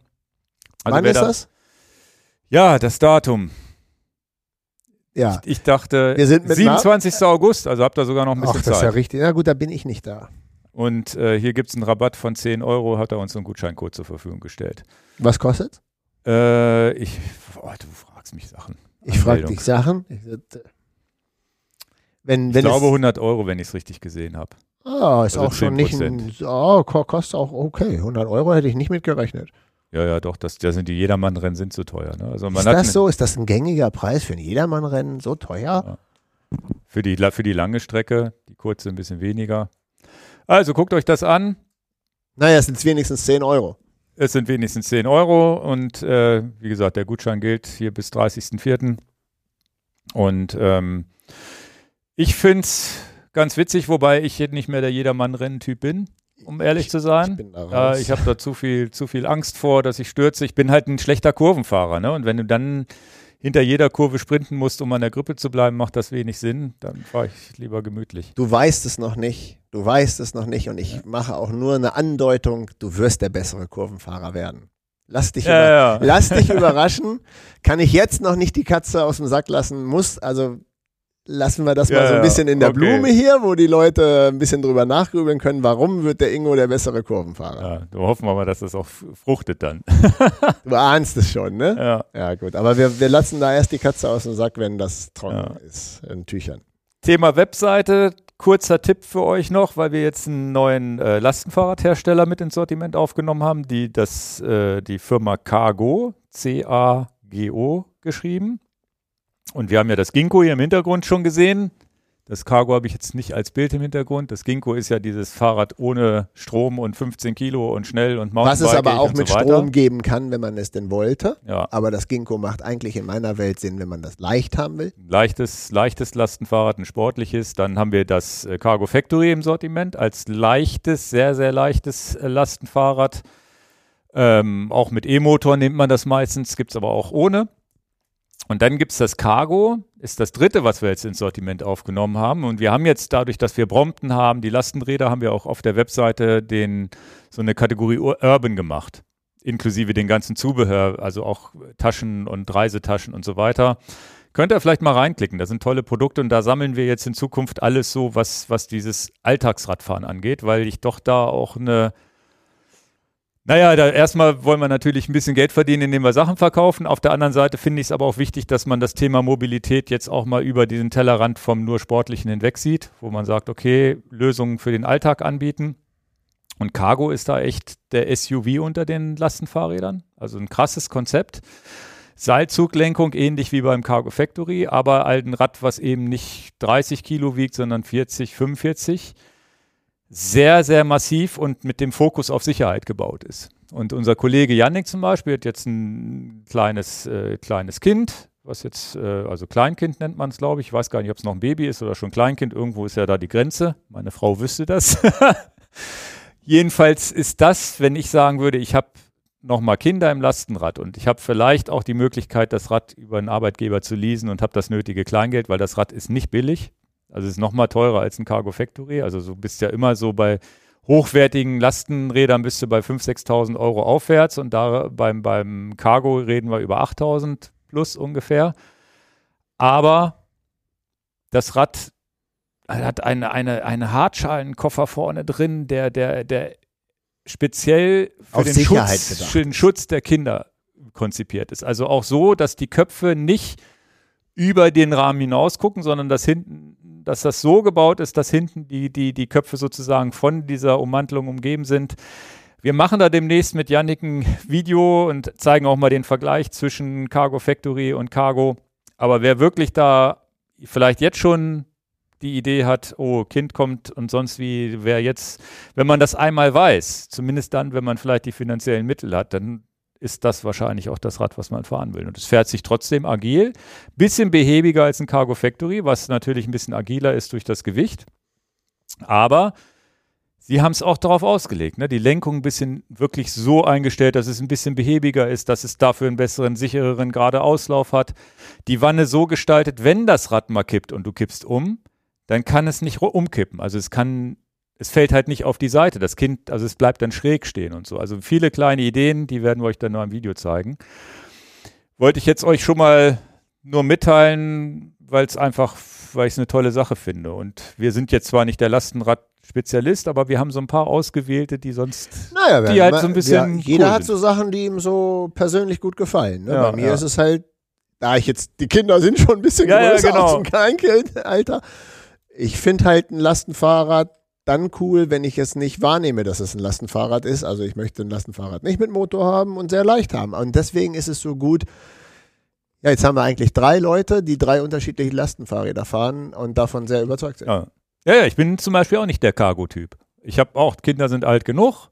Ich mag dieses Wendige von dem Cargo Factory, möchte aber auch Motor haben. Das, deswegen ist das Ginkgo für mich nicht so interessant. Und so, so hat halt jeder, ja, da, da neben mir sitzt der Ginkgo-Typ, ich bin der Cargo Factory-Typ und Yannick ist der Cargo-Typ.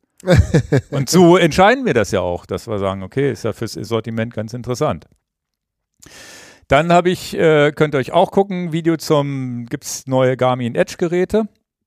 Klar, das war ja logisch. Das, was kommt denn nach dem 1040? Ja. Also wer ein bisschen die Modellpalette so versteht in der Welt, was passiert, wenn das Flagship, also der Garmin, der größte, 1040 wird? Was passiert mit den Geräten darunter? Na klar. Ja, jetzt halt 840, 45. Es ist so, und da hat einer einen Kommentar geschrieben, den ich so nicht von der Hand weisen kann, der geschrieben hat, irgendwie sind die Geräte doch alle 2017. Und jetzt sind, egal ob Wahoo, Caro nimmt, ist so eine kleine Ausnahme, aber egal ob Wahoo oder Garmin, wenn ich jetzt wirklich ein 810, mit dem wir mal angefangen haben, 810 hieß der, 800er, 810, mhm.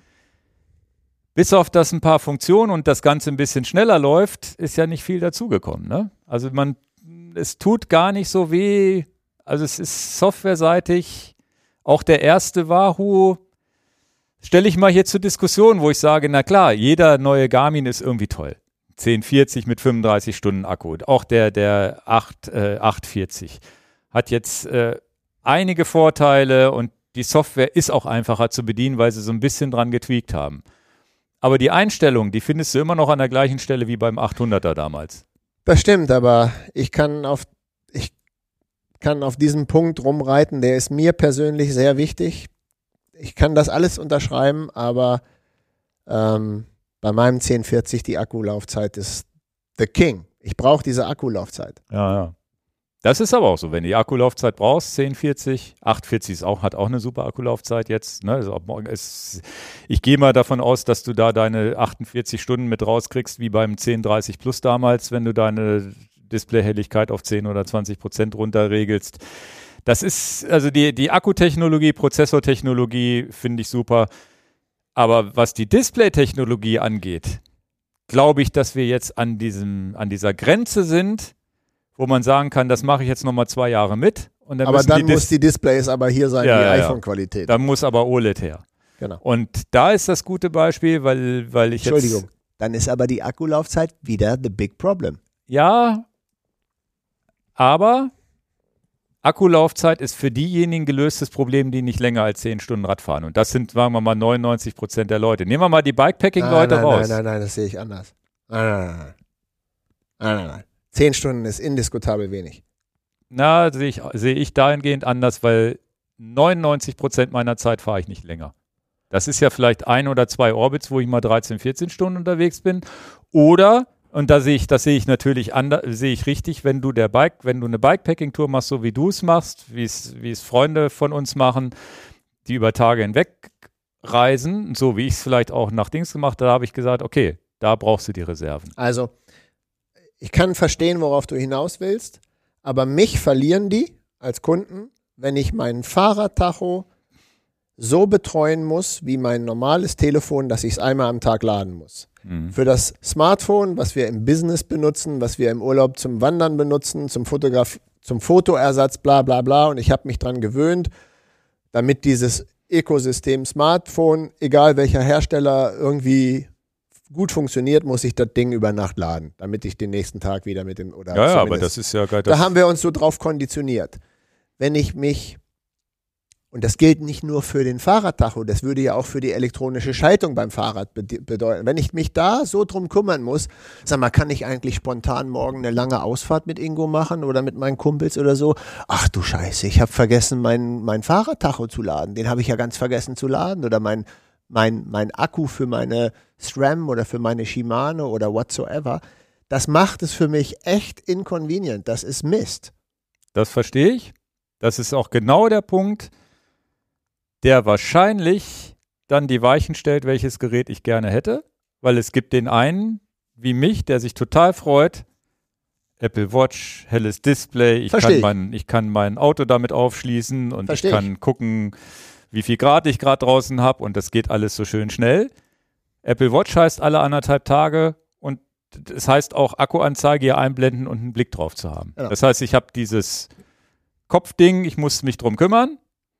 Während die Chorus, die ich genauso geil finde, wo ich sage, Ein ja, Monat einen Monat gar nicht mehr drum kümmern. Genau. Ich bin mit, Und das ist so, das ist, das ist genau die Entscheidungsfindung. Nehme ich schön und leistungsfähig oder nehme ich, nennen wir es mal hässlich und eben nicht so schönes Display, was auch jammern auf hohem Niveau ist, weil auf, im Sonnenschein sehen die immer gut aus. Aber sobald es ein bisschen dämmerig wird, halt nicht mehr.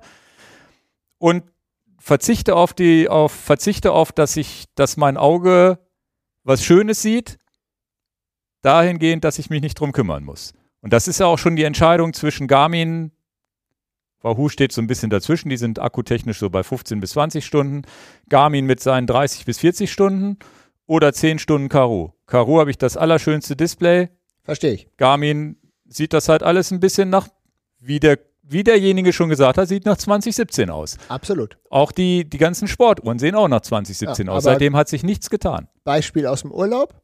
Beispiel aus dem Urlaub. Mein Sohn hat vergessen, seine Uhr zu laden. Der hat diese Pace 2, die hält nicht lange. Ja, ja.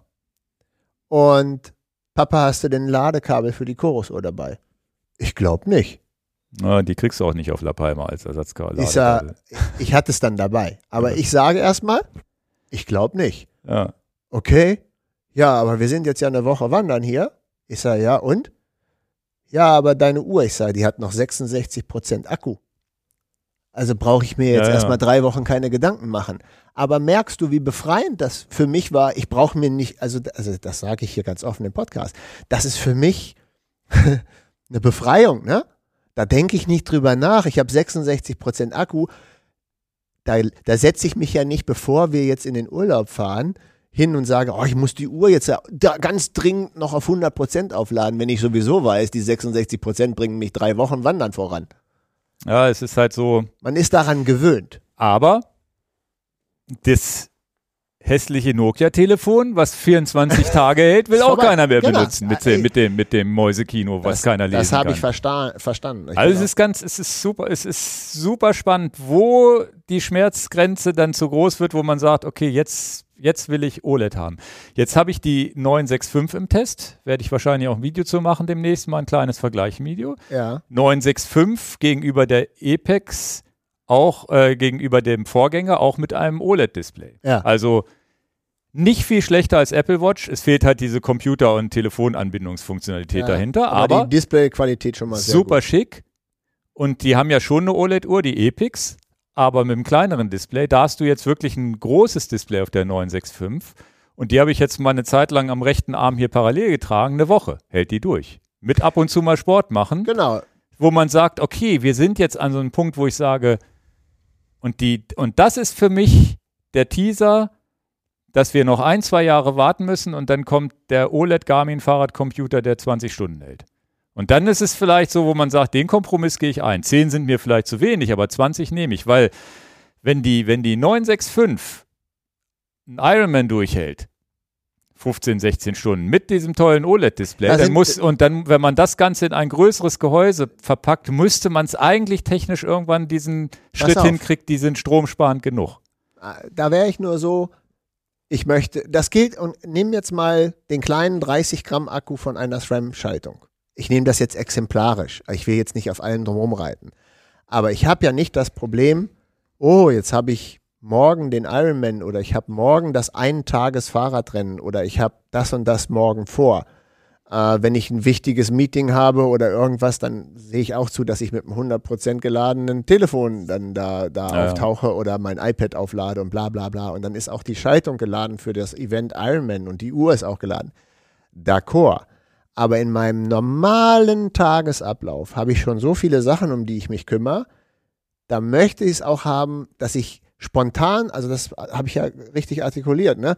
Ich möchte jetzt nicht immer sehen, wow, habe ich jetzt auch dran gedacht, meine Schaltung für mein Fahrrad zu laden, habe Ja, ich ja, gedacht, die- meinen Tacho zu laden. Leute wissen, dass ich da ja total unbrauchbar bin. Da bin ich unbrauchbar. Ja, Ich ich, musste, vergesse das. ich musste meine Hebelbatterie wechseln in Südtirol, Genau. weil ich mich nicht drum gekümmert habe. Genau, aber das, genau, aber das ist ein entscheidender Punkt. Ich wechsle einmal die Batterie von meinem Schalthebel und dann will ich gefälligst ein Jahr nicht drüber nachdenken.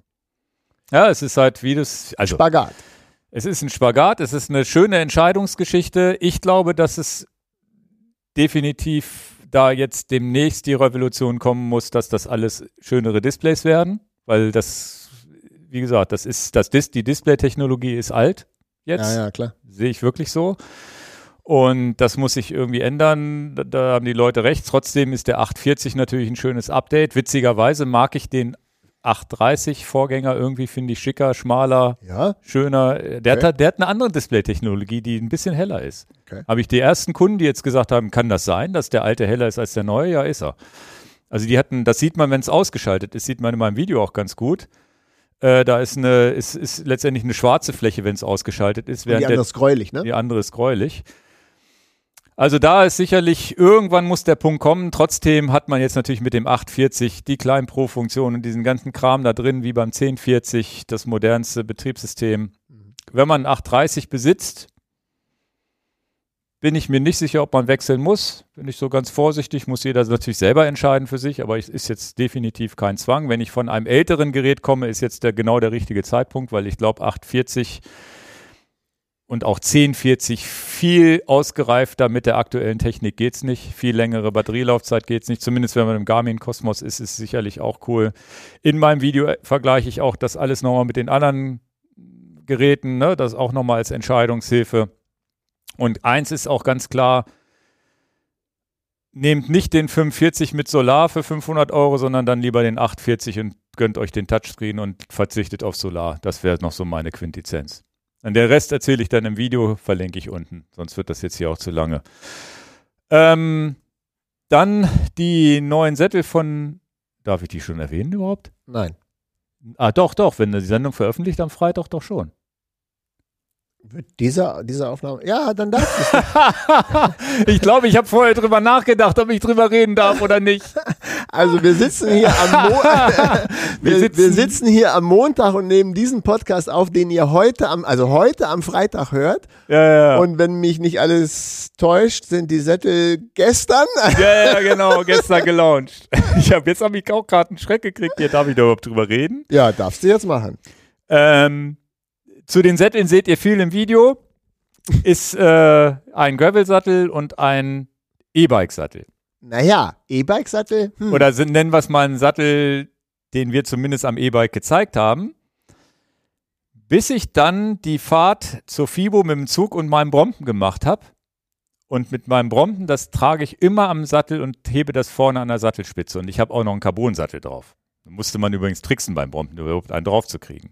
Und dann ist mir währenddessen aufgefallen, wo ich dachte, Mensch, ob das für den Sattel eigentlich so gut ist, dass ich den an der Spitze immer trage. Und dann fiel mir das wieder ein, dass wir ja von WTB ein Muster netterweise hier liegen hatten, was hinten einen Griff hatte. Und dann habe ich gedacht, das ist ja schön, dass man jetzt sein Fahrrad auf dem Fahrradträger hochtragen kann oder die Treppe hochtragen kann aber und diesen Griff am Sattel Aber hat. für einen Brompton ist es ja der Knaller. Ich je, also ich habe das Gefühl, dass WTB das gar nicht auf dem Schirm hat, dass sie da den perfekten Faltradsattel gebaut haben, weil du immer, also man kann, es gibt auch so Griffe und manche tragen es auch am Oberrohr, aber ich trage, jeder trägt seinen Brompton am Sattel. Jetzt ist der Witz, aber der Trick ist auch noch, weil wir haben das, dann habe ich den Jungs geschrieben, probiert das mal aus und dann, dann haben die das mal ans Brompton dran montiert. Der Witz ist, du musst, der, der, der Pro-Tipp ist, äh, äh, Tipp ist dann den Sattel noch falsch rum äh, sozusagen beim das Tragen. Rohr drehen. Nach ja, ja, vorne, beim Brompton hast du ja ein frei, frei, hast ja ein Rohr, was, was du sowieso einklappen du musst. ja noch nach vorne drehen. Drehst du zur anderen hast ja Seite. Noch einen besseren, besseren und dann hast du den auf einmal den perfekten Griff. Also die Sattelnase, die ich sonst in der Hand habe, da habe ich jetzt den Griff. Also ist jetzt mein Sattel und ja, haben wir vorhin mal kurz eine kurze Szene nur noch hinterher gedreht, wo ich gesagt habe, ja, das müssen wir kurz zeigen. Wie geil das ist am Brompton.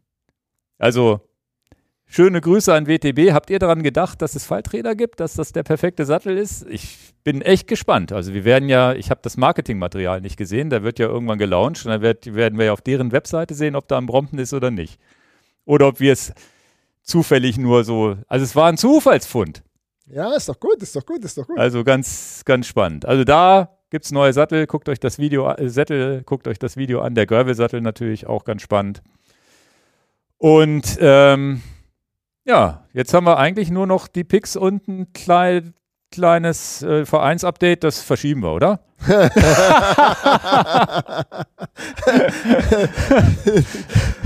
das Vereinsupdate ist doch ziemlich schnell gemacht und es freut einen ja auch. Also Genau. es hat ja ziemlich lange gedauert, aber Hast du bei Strava gestern Abend mitbekommen, die ersten Nachrichten, wo du auch drin erwähnt wurdest, dass äh, die Heilbronn-Ausfahrt stattgefunden hat? Die, genau, ich verfolge das ja gar nicht auf Strava, ich verfolge das ja eigentlich nur auf, auf äh, Komoot. Ah, aber ich, okay. ja, aber ich habe es tatsächlich gestern, ich habe es heute Morgen gesehen, dass mein Name da gefallen ist und Enjoy Your Bike und du hattest auch drauf ge genau, genau. geschrieben und dann war auch die Frage, gibt es einen Strava-Club und hier und da und ich wollte jetzt, ich hatte auch nicht die Zeit da jetzt Ja, drauf ja, ja. Zu, zu, zu, zu, ähm, zu antworten, aber eins nach dem anderen, der Verein Erlebnis statt Ergebnis ist jetzt eingetragen worden. Es hat ja nur drei Monate gedauert Ja. oder vier fast. ja, ja, mit zwei Rückfragen vom, Oh, vom, vom oh. Arbeitsamt Aber- hätte ich fast gesagt. Wie heißen die Amtsgericht? Genau. Da, dann mal kurz hier alles rausblasen, dann, dann ist ja auch für Leute, die dem Verein jetzt beigetreten sind, auch viele Sachen, die sich dann erklären. Äh, wir hatten ja irgendwie knapp 90 äh, Gründungsmitglieder, die waren ja sowieso schon Mitglied, weil sie Gründungsmitglieder sind und dann hatten wir ungefähr jetzt 300 Leute auf der Warteliste erst gehabt. Und ähm, dann so, dass wir irgendwie 400 Leute wären, wenn denn das Amtsgericht dem zustimmt. Und äh, alle Leute konnten sich da nur vormerken. Die waren also noch nicht Vereinsmitglied, aber rechtzeitig vor der ersten Ausfahrt in Heilbronn, die jetzt das vergangene Wochenende war, äh, wurde der Verein eingetragen und es wurden alle Leute, die auf der Warteliste waren, in so in diesem Moment dann richtige Mitglieder. Kann man denn richtig sagen? Ja, kann man sagen. Ja, ja, wir haben jetzt über 400 Mitglieder. Nee, wir haben Über 500. 520. 520 Mitglieder sind alle eingetragen. Wir haben noch kein Geld eingezogen, da arbeiten wir mit Hochdruck Äh, dran. Wir arbeiten mit Hochdruck dran, dass wir jetzt ein Konto eröffnen Genau. und dann das Geld einnehmen. aber ihr seid schon offiziell eingetreten im Verein, habt schon eine Bestätigung oder eine Mail bekommen und so Genau. weiter. Sind da softwareseitig jetzt hart am Bauen, haben das alles in einem so, das können wir ja ruhig sagen, Campai heißt das System, was wir Genau. nutzen. genau. Und da landen jetzt auch alle eure Nachrichten drin. genau, über diese Software können wir die Kommunikation steuern. Haben jetzt auch die eine ne komische E-Mail-Adresse mit irgendwas.de. Also wir nehmen nicht mehr eine Erlebnis-Me-Adresse, doch, ist sondern doch wurscht. Es funktioniert. da gibt es ein DSGVO-konformes, geschlossenes Kommunikationssystem. Das heißt, wir müssen nicht über Gmail oder über irgendwelche POP3-Programme, und da kann auch kein anderer rein, außer mit Benutzerrechten. Das heißt, wir alle eure Daten bleiben in diesem, dieser Vereinssoftware, nichts kommt raus. Alles DSGVO-konform und wir haben auch die Chance, da, was ist ich, die Vorstände, wer auch immer da Berechtigung hat, können wir auch eure E-Mails beantworten und so weiter. Das, das machen wir aus dem System raus und da ist die Mitgliederverwaltung. Und die Hoffnung ist groß, dass wir darüber auch relativ einfach dann die Mitgliedsbeiträge einbeziehen, einziehen können. Aber das sehen wir dann. Eins nach dem anderen. Versprochen wurde es uns so. Ja, wir arbeiten äh, im, im Hintergrund äh, sehr, sehr fleißig, auch wenn das nicht jeder sieht. Also, es ist eingetragen. Wir haben ganz tolle, viele Strecken auf der Webseite erlebnis.me. Die erste Tour war vergangenes Wochenende in Heilbronn. Ja. Die nächste Konnten Tour ist dann, schaffen. ist dann morgen, ja. ja. weil wir nehmen zwar am Montag auf, aber ihr hört diesen Podcast, vielleicht hört ihr ihn äh, schon am Freitag. Am Samstag freue ich mich äh, ganz dolle auf die Deister Gravel Tour. Da gibt es zwei Strecken, eine 50 Kilometer Tour und eine 70 Kilometer Tour. Ich bin dort der Guide und ich befinde mich aber auf der 70 Kilometer Tour. Auf der 50 Kilometer Tour gibt es dann keinen Guide, aber Holzauge sei wachsam. Die 50 Kilometer Tour und die 70 Kilometer Tour gehen am Anfang, also mindestens die ersten 25 Kilometer zusammen. Ja. Das heißt, äh, bin gespannt, wie viele Leute kommen. Ähm, Bringt Regenjacken mit, Dan fährt mit. das ist ein Karlauer, den, den, das ist ein Karlauer, den werde ich nie wieder los. Ähm, möchte gerne noch mit auf den Weg geben, dass ich die 70 Kilometer nicht im Schleichtempo fahren werde. Also das äh, mache ich gerne mal, aber in dem Fall fahre ich die etwas zügiger, denn wer das Tempo nicht mitgehen kann, deswegen gibt es ja nachher die Sache, das ist mir aber viel zu heftig und viel zu anstrengend, dann kann man ja auch abkürzen und die 50 Kilometer Tour geben, aber wer es noch rechtzeitig hört, seid so clever und ladet euch auch bitte beide Touren auf euren Fahrradtacho oder aufs Handy, damit ihr sagen könnt, pass mal auf, ah, die sind mir jetzt aber zu schnell weggefahren. Ihr könnt ja abkürzen und dann treffen wir uns wieder. Das Ja. also nur noch am Rande und äh, freue mich, dass wir schon so viele schöne Touren haben. Wir haben was jetzt dazu bekommen, äh, Chiemsee, also unten in Bayern haben wir was dazu bekommen. Wir haben was in Nordhessen dazu bekommen. Wir haben Frankfurt an Bord. Bremen. Wir haben Bremen an Bord, es soll in Lübeck was kommen, wir haben Stralsund, wir haben Rügen und wir haben Potsdam dazu bekommen. Uns fehlt so ein bisschen, auch ein bisschen Dresden oder irgendwo, da fehlt uns was. Wer da wohnt, vielleicht hat, hat man, oder äh, Leipzig und Erfurt, also, der ganze Bereich in den Osten, da haben wir einfach wenig Fahrten, da fehlt was, äh, wo ich mir durchaus wünschen würde, dass wir da auch was haben. Und so wächst und gedeiht diese Streckenauswahl und würde auch schon sagen, für das erste Jahr ist schon alles erfüllt, von dem ich mir je gedacht habe. Es erträumt sich. Ja, ich habe, wie gesagt, bei Strava schon Fotos gesehen, wie Kuchen gegessen wurde in Heilbronn. Er hatte ein bisschen mit dem geliebäugelt, aber nach der Messe und so wurde es dann leider zu viel für Ja, uns dahin zu fahren. ja, Wir können ja. nicht überall, aber das ist ja das Schöne zu sehen. Da haben sich Leute getroffen und sind gemeinsam Rad gefahren, auch unabhängig von uns. Deister muss man gucken. Deister werden werden es wahrscheinlich ein paar mehr Leute, weil es einfach Hannover ist und wir natürlich hier viele Leute kennen. Bin ich echt mal gespannt, Genau. wie viele wir da werden. Ist mir ich weiß nicht, ich freue mich auf die Strecke natürlich, auch wenn wir natürlich schon viel kennen, aber wir freuen uns halt auch, Strecke anderen Leuten zu zeigen. genau. Darauf die Woche wird dann in Hannover in der Woche eine Rennradtour angeboten. Da bin ich mir nicht sicher, ob da viele Leute sich in der Woche verabreden wollen, eine Fahrt zu machen. Wir bieten es jedenfalls mal an.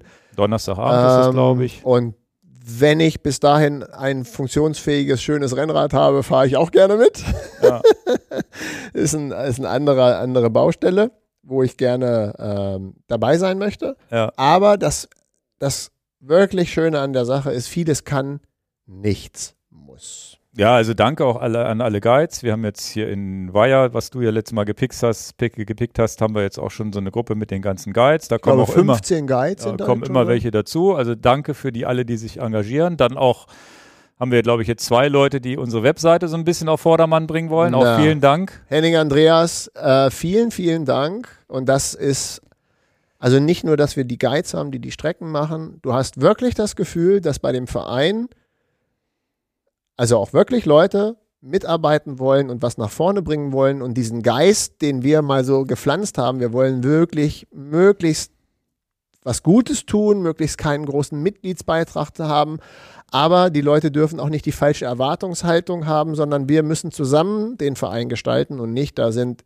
jetzt sage ich mal uns, der Lukas ist ja auch noch im Vorstand, aber da sind jetzt zwei Hampels, die machen das jetzt und da verlasse ich mich mal drauf, das ist auf keinsten Fall unser Ansinnen, das muss alles auf gemeinschaftlichen Projekten, ich hätte schon fast gesagt, wie so eine Open Source Community, Ja, ja, aber aber es es ja muss so das Feeling sein. Es ist ja auch, wir reden hier drüber, welche Software wir benutzen und warum, wann wir das Geld einziehen und wie und Klar. was. Auf der Gründungsveranstaltung haben wir ganz offen. Das ist ja der Witz, einfach zu sagen, so ist es halt. genau. Ne? Nichts hinterm Berg halten. Nichts, genau. Wir haben da, das ist unser, unsere Privat, eigentlich ist es unser Privatleben, eigentlich, Ja, ja, ne? genau. Ja, freue ich mich tierisch, dass das so vorangeht. Klar, es geht manchmal nicht so schnell, wie man das will, gerade wenn dann so das Amtsgericht eingeschaltet werden muss, um Ja, irgendeinen Stempel drunter zu setzen, aber es ist ja nun, Aber auf einmal sitzt man dann auf dem Rad in Heilbronn oder im Deister und sonst wie merkt, okay, es wird lebendig. War ja bei der aus ersten Ausfahrt auch schon, bei der Gründungsausfahrt. Aber jetzt wird es noch lebendiger, weil es eben nicht nur die Gründungsausfahrt ist und so weiter, sondern weil es einfach ja, open ist für uns alle. Genau. Ja, schöne Sache. Kommen wir zu den Picks. Hast du überhaupt einen Pick mitgebracht? Ich weiß es gar nicht. Ich bin ein Volltrottel. Ich habe den Pick mitgebracht, er liegt aber im Büro. Ach, Aber, aber, ich, du kann, kannst ihn jetzt ich erzählen. kann ihn erzählen. Es ist das Buch über die Great Divide, was erschienen ist, natürlich. Okay. Und, und äh, kann ich jedem ans wie, Herz heißt, wie heißt das? Ja, ich hab's ja, ich glaube, es heißt Great Divide Mountainbike Route, aber ähm, ich hab's leider. Markus Weinberg, wer kennt ihn nicht, er hat den Film gemacht mit Jonas Deichmann, ist das Rennen gefahren. Ah, und okay. äh, das Buch ist jetzt rausgekommen und ich hab's mir gekauft äh, und hab's nur grob durchgeblättert, weil ich ja selber die Tour fahren will. Wir verlinken es. Ach, du willst es nicht lesen vorher? Doch, aber ich bin noch nicht dazu gekommen. So. Ich hab's jetzt gerade am Freitag gekauft. Ach so, okay, okay. Ich bin also in den Viele Bilder drin? viele Bilder da drin Cool. und schöne Stories. Ähm, und äh, ja, kann natürlich das Buch deswegen empfehlen, weil Leute, die an Bikepacking-Touren äh, interessant sind, sicherlich eine der legendärsten Touren, die man fahren kann, die Great Divide Mountainbike Route. Und nun gibt es ein Buch dafür, für das, was ich machen will. Markus Weinberg. Ich würde ihn gerne auch einladen. Also vielleicht ist das ja auch mal wenn ein schöner ihn Podcast. jemand kennt, fragt ihn noch mal. Ja, wir kriegen das schon hin, keine Sorge. Aber eins nach dem anderen. Mein Pick heute ist, das Buch ist draußen, ich habe es gekauft, ich habe es Okay. noch nicht durchgelesen, aber durchgeblättert. Ja, das muss man auch kaufen. Ne? Das hilft auch nicht auf dem Kindle. Mit den ganzen Fotos und so muss man in der Hand halten, glaube ich. Ne? das kann jeder entscheiden, wie er will. Aber ich brauche das, ich bin oldschool. Ja, wenn ich nachher den Affiliate-Link hier reinbaue, vielleicht klicke ich es dann gleich. Ich, ja, das ist bin, ja bestimmt ich schön. bin in den Buchladen ausnahmsweise gegangen. ja, auch gut. Und habe einfach, und das war auch, das, das finde ich ja sehr löblich, ähm, es ist ja jetzt so ein, so ein Special Interest, heißt das so? Oder so ein Nischenprodukt. Hatten die vorrätig. Fand ich krass. Hätte ich nicht mit gerechnet, dass es da in der Auswahl liegt. Weil es ist ja Okay. schon, also Bikepacking und so ist ja schon Spe Special Interest. Ja, hätte ich auch nicht gedacht. Nö. Aber Jo- Jonas Deichmann liegt auch, glaube ich, überall immer. Der hat ja auch ein neues Buch rausgebracht. Ach, Ein zweites. Da habe ich jetzt den Titel nicht parat. Ähm, da geht es, glaube ich, nochmal so. Ja, wir sind wieder super vorbereitet. Ich wusste es nicht. Ja, ja, er hatte, er hatte ein neues, aber ich habe es auch noch wir nicht. geben das Update beim nächsten Mal. Ja. Nee, nee. Also auf jeden Fall hat er ein zweites Buch rausgebracht, aber da geht es jetzt, glaube ich, nicht ums Radfahren an sich, sondern auch viel so um Mindset und so, wenn ich es richtig in Erinnerung habe. Na dann, was ist dein Pick? Außer, hab, außer der Q2-Kamera? Genau, ich habe mitgebracht, ähm, tatsächlich, weil du immer sagst, ich soll dir immer gleich eins mitbringen, In-Charge-Kabel. Und zwar. Das sage ich doch nur aus Spaß. Und zwar haben wir momentan das Problem, dass wir immer noch zwischen alten USB und neuem USB rumhängen. Mhm. Hatte ich jetzt tatsächlich auf La Palma. Und ein iPhone im schlimmsten Fall noch mit, mit diesem komischen Lightning-Anschluss haben, bis dann das nächste Pro das wohl kann. Und InCharge hat ein schnell ladefähiges Kabel. Also Daten klammern wir mal aus. Die Daten funktioniert mit diesen komischen Adapterkabeln meistens sowieso nicht, aber du kriegst Schnellladen hin. Das heißt, wenn du ein schnellen, schnell, schnelles Netzteil hast, kriegst du hier per USB-C auch das iPhone ein bisschen schneller geladen. Und die du haben hier. Ah, man so kann es leider natürlich, wenn man nur den Podcast ja, hört, nicht sehen. Also ich habe jetzt hier den alten USB-Anschluss, klick den nach oben und kann den zur Seite nehmen und habe einen USB-C-Anschluss. Geil, Omat. Auf der anderen Seite habe ich einen Lightning-Anschluss, kann den wegklicken und habe auch einen USB-C-Anschluss. Kann also mein Fahrradcomputer laden und dann klicke ich das um und dann lade ich mein iPhone. Das Ganze habe ich jetzt hier als 20 Zentimeter langes Kabel, was ich von der Powerbank Bank bei der Tour Divide einfach oben zu meinem danke, Tacho machen kann. Danke, ich freue mich. Also, also du machst deinen Namen als Techie. Ich nenne ja, dich jetzt Techie, ey. Und wenn du die dann zusammen machst, dann ist das hier so magnetisch, dann halten die so und dann ist das hier so ein schönes, sleekes, kleines Kabel. Wie bist Hast du da drauf gekommen? Die waren bei Kickstarter, meine ich damals schon, habe ich da schon ein paar von bestellt. Alter Schwede. Preispunkt? Ähm, ja, nicht billig. 20, 30 Euro kosten die, glaube ich, schon. Ja, aber nicht absurd. Nee. Und ein Pro-Tipp, das habe ich aber jetzt nicht mit. Es gibt ja noch so Firmen oder so alte Garmin Varias, die man rumfliegen hat, die nur Micro-USB. Ja, können. ja, das ist echt schade. Und Micro-USB ist jetzt mittlerweile eigentlich Pain in the Ass, weil man da eigentlich keine Lust mehr drauf hat. Genau. Ach, so Aber das. das. verlinke ich unten auch mal. Ähm, da habe ich mir nämlich ähm, da habe ich mir nämlich was bestellt. Da gibt es so kleine Stöpselchen, die von USB-C auf Micro-USB gehen. Und ich habe mir jetzt welche bestellt, um zu gucken, ob das funktioniert. Und die verlinke ich unten auch mal. Die kosten 10er, zwei Adapter. Und dann nimmst du noch so ein kleines, wie gesagt, so einen kleinen Popeladapter, der ist dann so einen Zentimeter groß und zwei Millimeter breit mit, dann hast du damit sogar Micro-USB abgedeckt. Hab, äh, auf der 2D White habe ich tatsächlich kein Gerät, was das noch hat. Aber das war ja auch eine Befreiung beim 1040, so blöd das klingt, dafür ja, ja. ein teures Update zu nehmen, dass endlich die Dinger USB-C haben. Ja. Das war auch wirklich überfällig. Ja, ja, da gibt es aber so ein paar Sachen, und auch noch ein kleiner Pro-Tipp für alle Leute, die Garmin-Uhren benutzen, gibt es bei Amazon auch so kleine Stöpselchen, die du auf USB-C stöpseln kannst, um dein Garmin aufzuladen. Das heißt, du, das heißt, du hast dann genau so einen kleinen 2 cm Stöpsel, so einen habe ich jetzt am Nachtschrank liegen, weil ich auch keinen Bock mehr habe auf diese unterschiedlichen Kabel. Damit hast du jetzt die Quintessenz. Die gibt es noch kürzer und die gibt es auch irgendwie in zwei Meter lang, wenn man, wenn man dann mal wirklich sagt, das muss mal von irgendwo hinterm Schrank nach vorne gucken. Hier kann ich dir auch geben. Wer hat ein Mietauto genommen? Ein langes und ein kurzes. Oh, der Nico, der macht sich aber beliebt hier. Wer hat ein Mietauto? Nur USB-C. Ja, ja. Ähm, das ist also die Autohersteller einigen sich ja auch nicht äh, zu Apple CarPlay. Ne? Ich habe einen Ford, der Ford hat normale USB zu USB, also zu, zum, zum Lightning. Ja, ja, ja. Und äh, dann hatten wir als Mietauto hatten wir einen Skoda USB-C. Ja, mittlerweile ist USB-C der Standard. Ich glaube, das haben jetzt auch die Autohersteller in den letzten ein, zwei Jahren aber auch erst kapiert.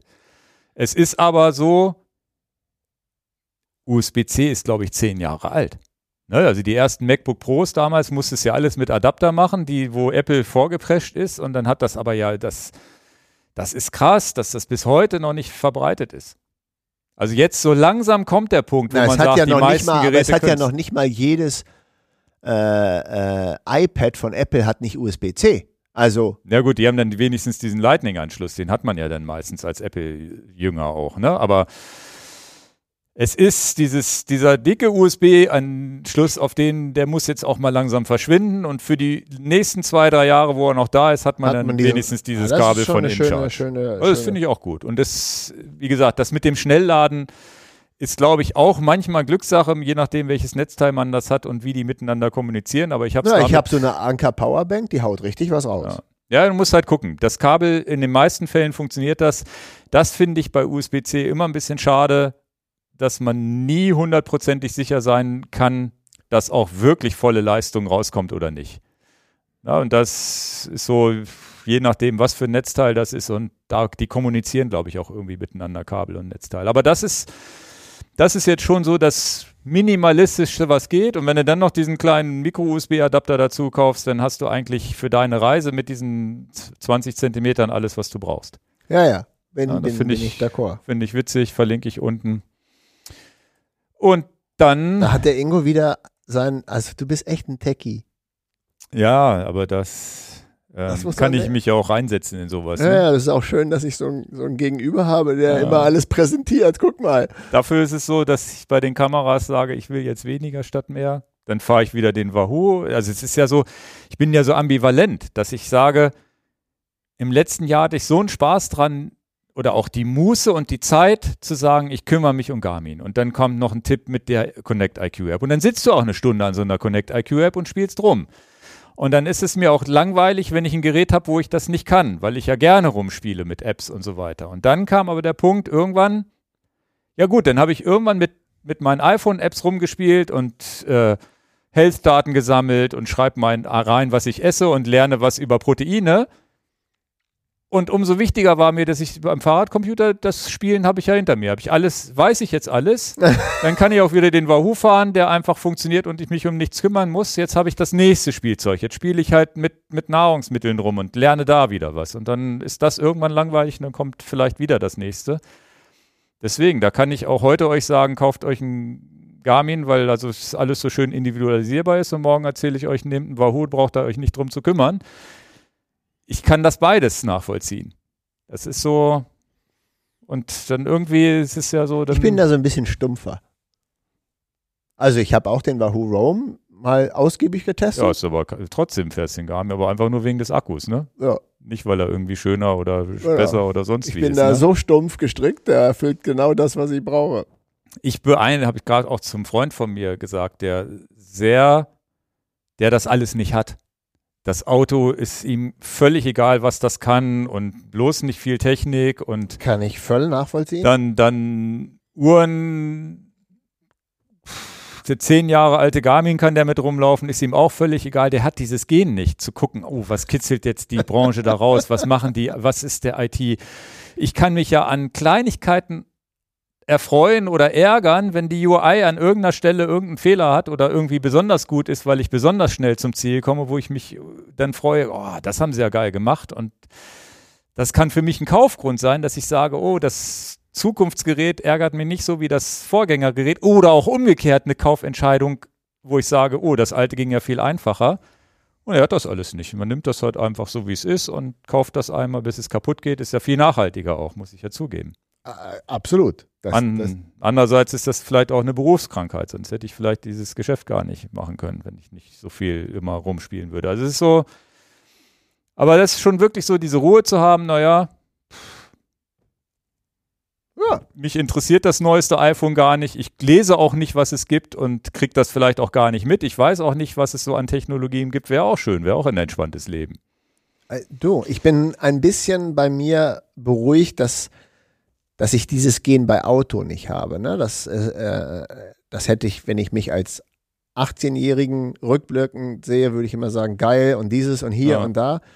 Ich weiß nicht, wann mir das so ein bisschen abhanden gekommen ist, mit welchem Alter genau, aber ich würde sagen, mindestens seit zehn Jahren ist das so ein bisschen, bin ich sehr gesettelt mit Auto. Das hat, also im Gegensatz egal, zu ne? Fahrrad, ne? Ja, ja. Und dann kommt so. Ja, aber beim Fahrrad, dann kommt eine Gruppe, wo du sagst, die muss ich haben. Klar. Wo man auch sagt, naja, mit die alte Igel war ja auch super. Ja, aber warum will man zumindest, zumindest muss man ja nicht lügen. Da ist man super empfänglich. Ja, ja, genau. Fürs eine ist man empfänglich, für eine nicht. Genau. Und, äh, und der nächste würde sagen, naja, du kannst doch nicht so ein altes Auto und dieses und jenes und so. Also Ich finde natürlich CarPlay beim Auto toll, aber Alufelgen nicht mehr. Okay. Na gut, aber die, das interessiert dich dann doch schon, dass dein Telefon integriert ist.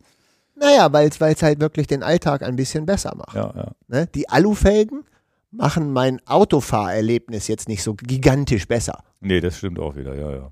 Weißt du, was ich meine? Da habe ich nicht so was Greifbares. Ja, da bin ich aber auch. Da, was mich an, an Autos fasziniert, ist eher auch die Assistenzsysteme und so. Ja, ich brauche ja nicht mehr zu bremsen. Das bremst ja von alleine. Das finde ich wiederum ganz cool. Das muss ich ganz ehrlich sagen. Das ist ja dieser Spülmaschineneffekt, ne? Also natürlich geht das ohne eine Spülmaschine. Das ist ja, Ja, ja. überhaupt gar kein Problem. Und natürlich kann ich ohne Distanz, Distanzwarnsysteme Auto fahren. Aber Manche können das gar nicht. Viel zu viel Schiss. Sie sagen, das traue ich dem Auto gar nicht zu. Genau, aber ich muss natürlich fairerweise auch sagen, klar, es ist, aber da schließt sich wieder der Kreis zu unserem Podcast. Auf eine elektronische SRAM will ich nicht verzichten, die will ich nicht mechanisch haben. Ja, ja. Das ist einfach zu geil. Ah. Also, Schönes, Spiel kann man schönes, schönes, noch ein unendlich bisschen, spielen. ja, ja, noch mal ein bisschen Schlusswort hier aus dem Nähkästchen. Ne? Das ist, ich kann mich dafür begeistern und teste das alles und macht mir auch Spaß. Auch die 965 jetzt mal wieder zu testen, hat Spaß ja, gemacht. ja, also ja, da Gut. mal gucken, was da kommt noch in den nächsten Jahren, damit wir hier Themen haben. In diesem Sinne haben halt hoffe ein ich, schönes, schönes Frühlingsabschlussbild. Dann wünsche ich allen eine, einen schönen Frühlings, ein schönes Frühlingswochenende. Wer den und ich hoffe, Podcast- der Deister blüht dann auch. ja, ja, ich hoffe, dass es nicht regnet. Müssten nicht jetzt auch hier diese irgendwann wieder dieses Knoblauchzeug da rauswachsen? aber kriegst du nichts mit? Wir haben schon Bärlauchfahrt gemacht. Ole Ist schon. Bärlauch? Ja, Bärlauch heißt das. Bärlauch meine ich ja. Genau. Und äh, ach, da gab es schon, da gab's schon lustige Geschichten. Na, das sage ich jetzt noch ganz gut.